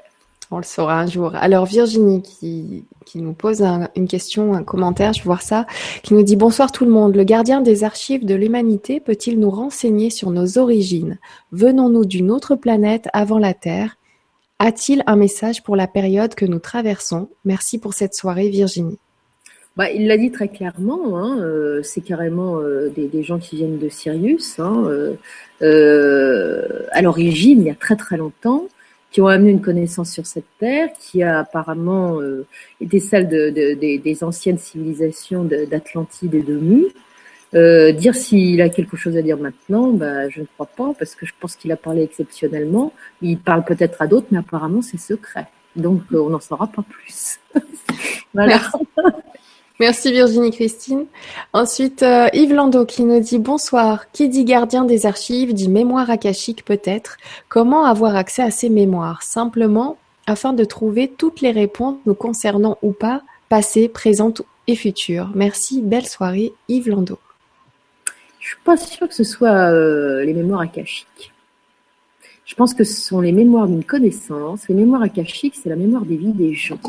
Ça se trouve pas sur ce plan-là, là non plus, si tant est que ce soit une bulle spatio-temporelle, euh, cet endroit d'Égypte dont, j'ai parlé tout à l'heure. Mais les annales akashiques et, et ça, c'est pas la même chose. Euh, il y a effectivement des connaissances euh, sur les civilisations et ce qui s'est passé au fil du temps sur la Terre dans les annales akashiques, mais là, c'est tout à fait particulier. Parce que quand vous allez vers les annales akashiques, vous tirez sur le fil, je sais pas comment ça marche. Enfin, il y a des gens comme euh, Angie Vaudan ou Daniel Meroy qui l'ont très bien décrit. Euh, mais euh, en tout état de cause, c'est pas la même chose. C'est carrément l'histoire de l'éternité des, des êtres. Là, c'est une, une, connaissance. C'est pas l'histoire des gens. C'est l'histoire, c'est les résidus, c'est le, c'est le, le, secret de toute une connaissance ancienne. D'accord. Donc, c'est pas les annales akashiques. Merci beaucoup. Merci Yves pour ta question. Je poursuis avec celle de Alain. Alain Broquet qui nous dit Namasté à tous ceux qui regardent vos émissions et à ceux qui la présentent. Je suis nouveau et je voudrais savoir si vous avez fait une émission sur Nostradamus. Sinon, ceci est-il prévu? Merci Alain. Nous n'avons pas fait d'émission sur Nostradamus. Bon, alors, je ne sais pas. Bientôt, si je comprends bien. voilà, comme ça tombe euh, lors d'une émission euh, avec toi comme par hasard et qu'il n'y en a pas. Nostradamus. Ça bien, c'est un vieux copain. Ça faisait un moment que j'en avais envie d'en parler. Mais je suis pas sûre que je vais rentrer dans les prédictions parce que. Je sais pas. Ce qui est rigolo, c'est que je suis partie faire une brocante il y a pas longtemps et euh, j'étais derrière un, un stand où il y avait rien pour moi. Et puis en discutant avec le vendeur, je lui parle un petit peu de ce que j'aime. Il me dit, mais attends, bouge pas, j'ai un truc pour toi. Et il me donne ce livre de Nostradamus. Donc, donc voilà, c'est un peu rigolo, ouais. Hein il n'y a pas de hasard. Euh. Non, il n'y a pas de hasard. Mais j'aimerais bien savoir ce que c'est ton livre parce que ça, ça m'intéresse, tu vois. Parce que moi, ce que j'ai envie, c'est surtout, de, si je parle de Nostradamus, je vais parler un petit peu de ses, connaissances, évidemment, mais j'aimerais parler de l'homme. Parce que pour moi, il est de la même lignée que Léonard de Vinci et euh, il a fait des tas de choses dans sa vie. Il est assez méconnu, on connaît que ses, ses, trucs euh, prédictionnels, euh, mais il y a des choses beaucoup plus importantes. Il y a un mystère sur le bonhomme. Et je crois qu'il y a des choses à dire. Et c'est plutôt ça que j'aurais envie de raconter, vous voyez. Avec plaisir. comme le dialogue avec l'ange, je vais pas parler des dialogues, bien qu'on en reparlera un jour. Hein. Mais j'ai parlé de l'histoire. Mais Nostradamus, si je fais un sujet, ça sera plutôt sur le bonhomme, vous voyez. Avec plaisir. Merci beaucoup, Alain. Merci. Ce serait génial. Et tu parlais des dialogues avec l'ange et je le vois là, je vois, je quelqu'un qui écrit le mot dialogue. Alors Annette qui nous dit un grand merci à Elisabeth car depuis la dernière conférence, j'ai repris la lecture de Dialogue avec l'ange et c'est simplement magique. Merci à toi, merveilleuse conteuse, je t'adore. Annette. Bah écoutez, c'est très gentil. Je vais vous dire, j'ai pas fait ce sujet de façon anodine. Je l'ai fait tout à fait volontairement. Euh, parce que ce livre euh, qui a eu euh, tout un engouement dans les années 80, 90, s'est perdu de vue. Or, pour moi, c'est une clé essentielle, vous entendez bien, essentielle de l'évolution de l'homme, de l'être humain. C'est complexe, comme je vous l'ai dit, j'ai mis un sacré, un sacré paquet de temps à comprendre, mais pour moi c'est limpide, je le lis tous les soirs, à haute voix. Et quelque part, j'ai l'impression d'évoluer. Et quand je me suis sentie prête à faire ce sujet, j'ai donc fait. Je suis pas rentrée dans le truc parce que bien modestement, euh, j'en parlerai dans quelques temps quand je serai un petit peu plus sûre de moi. J'ai bien dégagé toutes les grandes lignes du, du sujet, mais euh, c'est un, un, livre fondamental. Et je souhaitais que les gens puissent euh, savoir qu'il existait déjà, le relire pour ceux euh, qui, qui, avaient commencé et qui se sont lassés parce que c'était trop compliqué. Euh, ou essayer de chercher parce que il y a, y a, vraiment beaucoup de choses. Et euh, j'avais donné une bibliographie euh, que certains ont suivi parce que ça je le sais, j'ai eu un retour là-dessus à la fin de l'émission la dernière fois. Et je pense qu'effectivement pour euh, pour pouvoir euh, entrer euh, dans cette connaissance, bah, tous tous ces livres-là sont importants.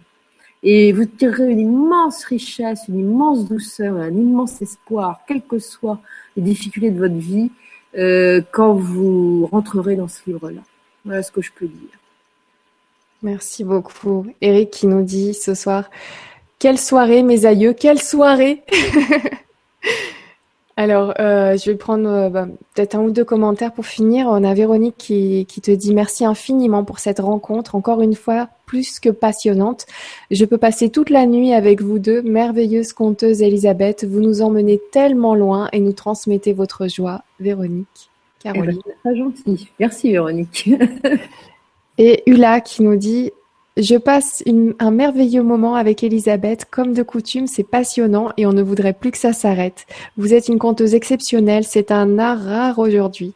Sans mentionner le sujet choisi. Merci, grand merci, Ula. Merci à vous, c'est Tu as un don. Euh, merci de nous, nous partager euh, ce, ce, don magnifique. C'est mon spectateur favori. elle ne m'a pas quitté. Elle adore les histoires. Mais elle en a de la chance, elle en a plein des histoires. Trop adorable. Allez, petit commentaire que j'ai sous la main de, Cassandra qui nous dit J'adore, j'adore, j'adore, c'est incroyable tout ça. Merci pour ce moment. Bisous Nora et Elisabeth pour ce moment magique. Donc, euh, voilà, merci. Je suis vraiment toute contente. Ça me fait plaisir de vous faire plaisir, voyez. Voilà. François qui nous dit super soirée mêlée de trucs étranges. Merci. J'ai vu que certains d'entre vous ont suivi des petites choses étranges à un petit moment de la soirée. Euh, L'émission qui a recommencé au début pour certains, puis hop, c'est revenu ensuite euh, là où on, a, où on en était. C'était, c'est arrivé ah que pour certains d'entre vous. Ouais, ouais, c'est une émission passionnante et euh, avec des petites choses dont. Attends, je vais quand même vous avouer un truc parce que ça, je te l'ai pas dit avant l'émission. Mais tout à l'heure, plus de plus d'ordinateur. Terminé. Rien. Wow. Planté. Et je me suis dit, bon Dieu, j'en ai un autre qui est pas à jour, mais enfin bon, on va prendre l'autre. Et il s'est remis à marcher comme s'il n'y avait jamais rien eu après. Mais puis je n'avais plus aucune fonction. Rien. Il redémarrait pas. Et j'ai pas compris. Donc, de temps en temps, à mon avis, je dois contrarier. Parce qu'à chaque fois, on a des petits trucs bizarres. Hein, ou c'est moi qui suis en rade, ou c'est le matériel qui, la dernière fois, je, je vous voyais plus à l'image. Hein, euh, dans trois quarts d'heure, je n'ai vu personne. Euh, enfin bon, il y a un truc, mais à chaque fois, ça y on y arrive. Donc ça, c'est bien. C'est de la, friture sur la ligne, mais à, tous les coups, on gagne. Voilà, donc c'est bien. Exactement. Alors, euh, vous le demandez, vous êtes nombreux à le demander, donc je vais essayer de remettre l'image du livre et on se quittera là-dessus sur l'image du livre de Rosset. Comme ça, vous allez pouvoir retrouver euh, ce bouquin. Je vous remercie énormément. Je te ferai un copier-coller des commentaires de la soirée comme d'habitude. Euh, moi, je vous retrouve alors euh, jeudi avec Pascal Lafargue enquête sur les vies antérieures. Donc, euh, je vous en avais déjà un petit peu parlé. Elle est déjà venue nous voir il y a quelques temps, quelques mois sur LGC2 et elle revient cette fois-ci pour continuer à nous parler de ses enquêtes. Je pense que cette fois-ci, on aura un petit peu plus de temps pour lui poser des questions parce que ses enquêtes sont tellement passionnantes et elle les vit de façon tellement passionnée que quand elle les raconte, eh ben, c'est pareil. Donc, euh, on, on, a vraiment tout écouté d'une de, de ces histoires, d'une de ces enquêtes la dernière fois.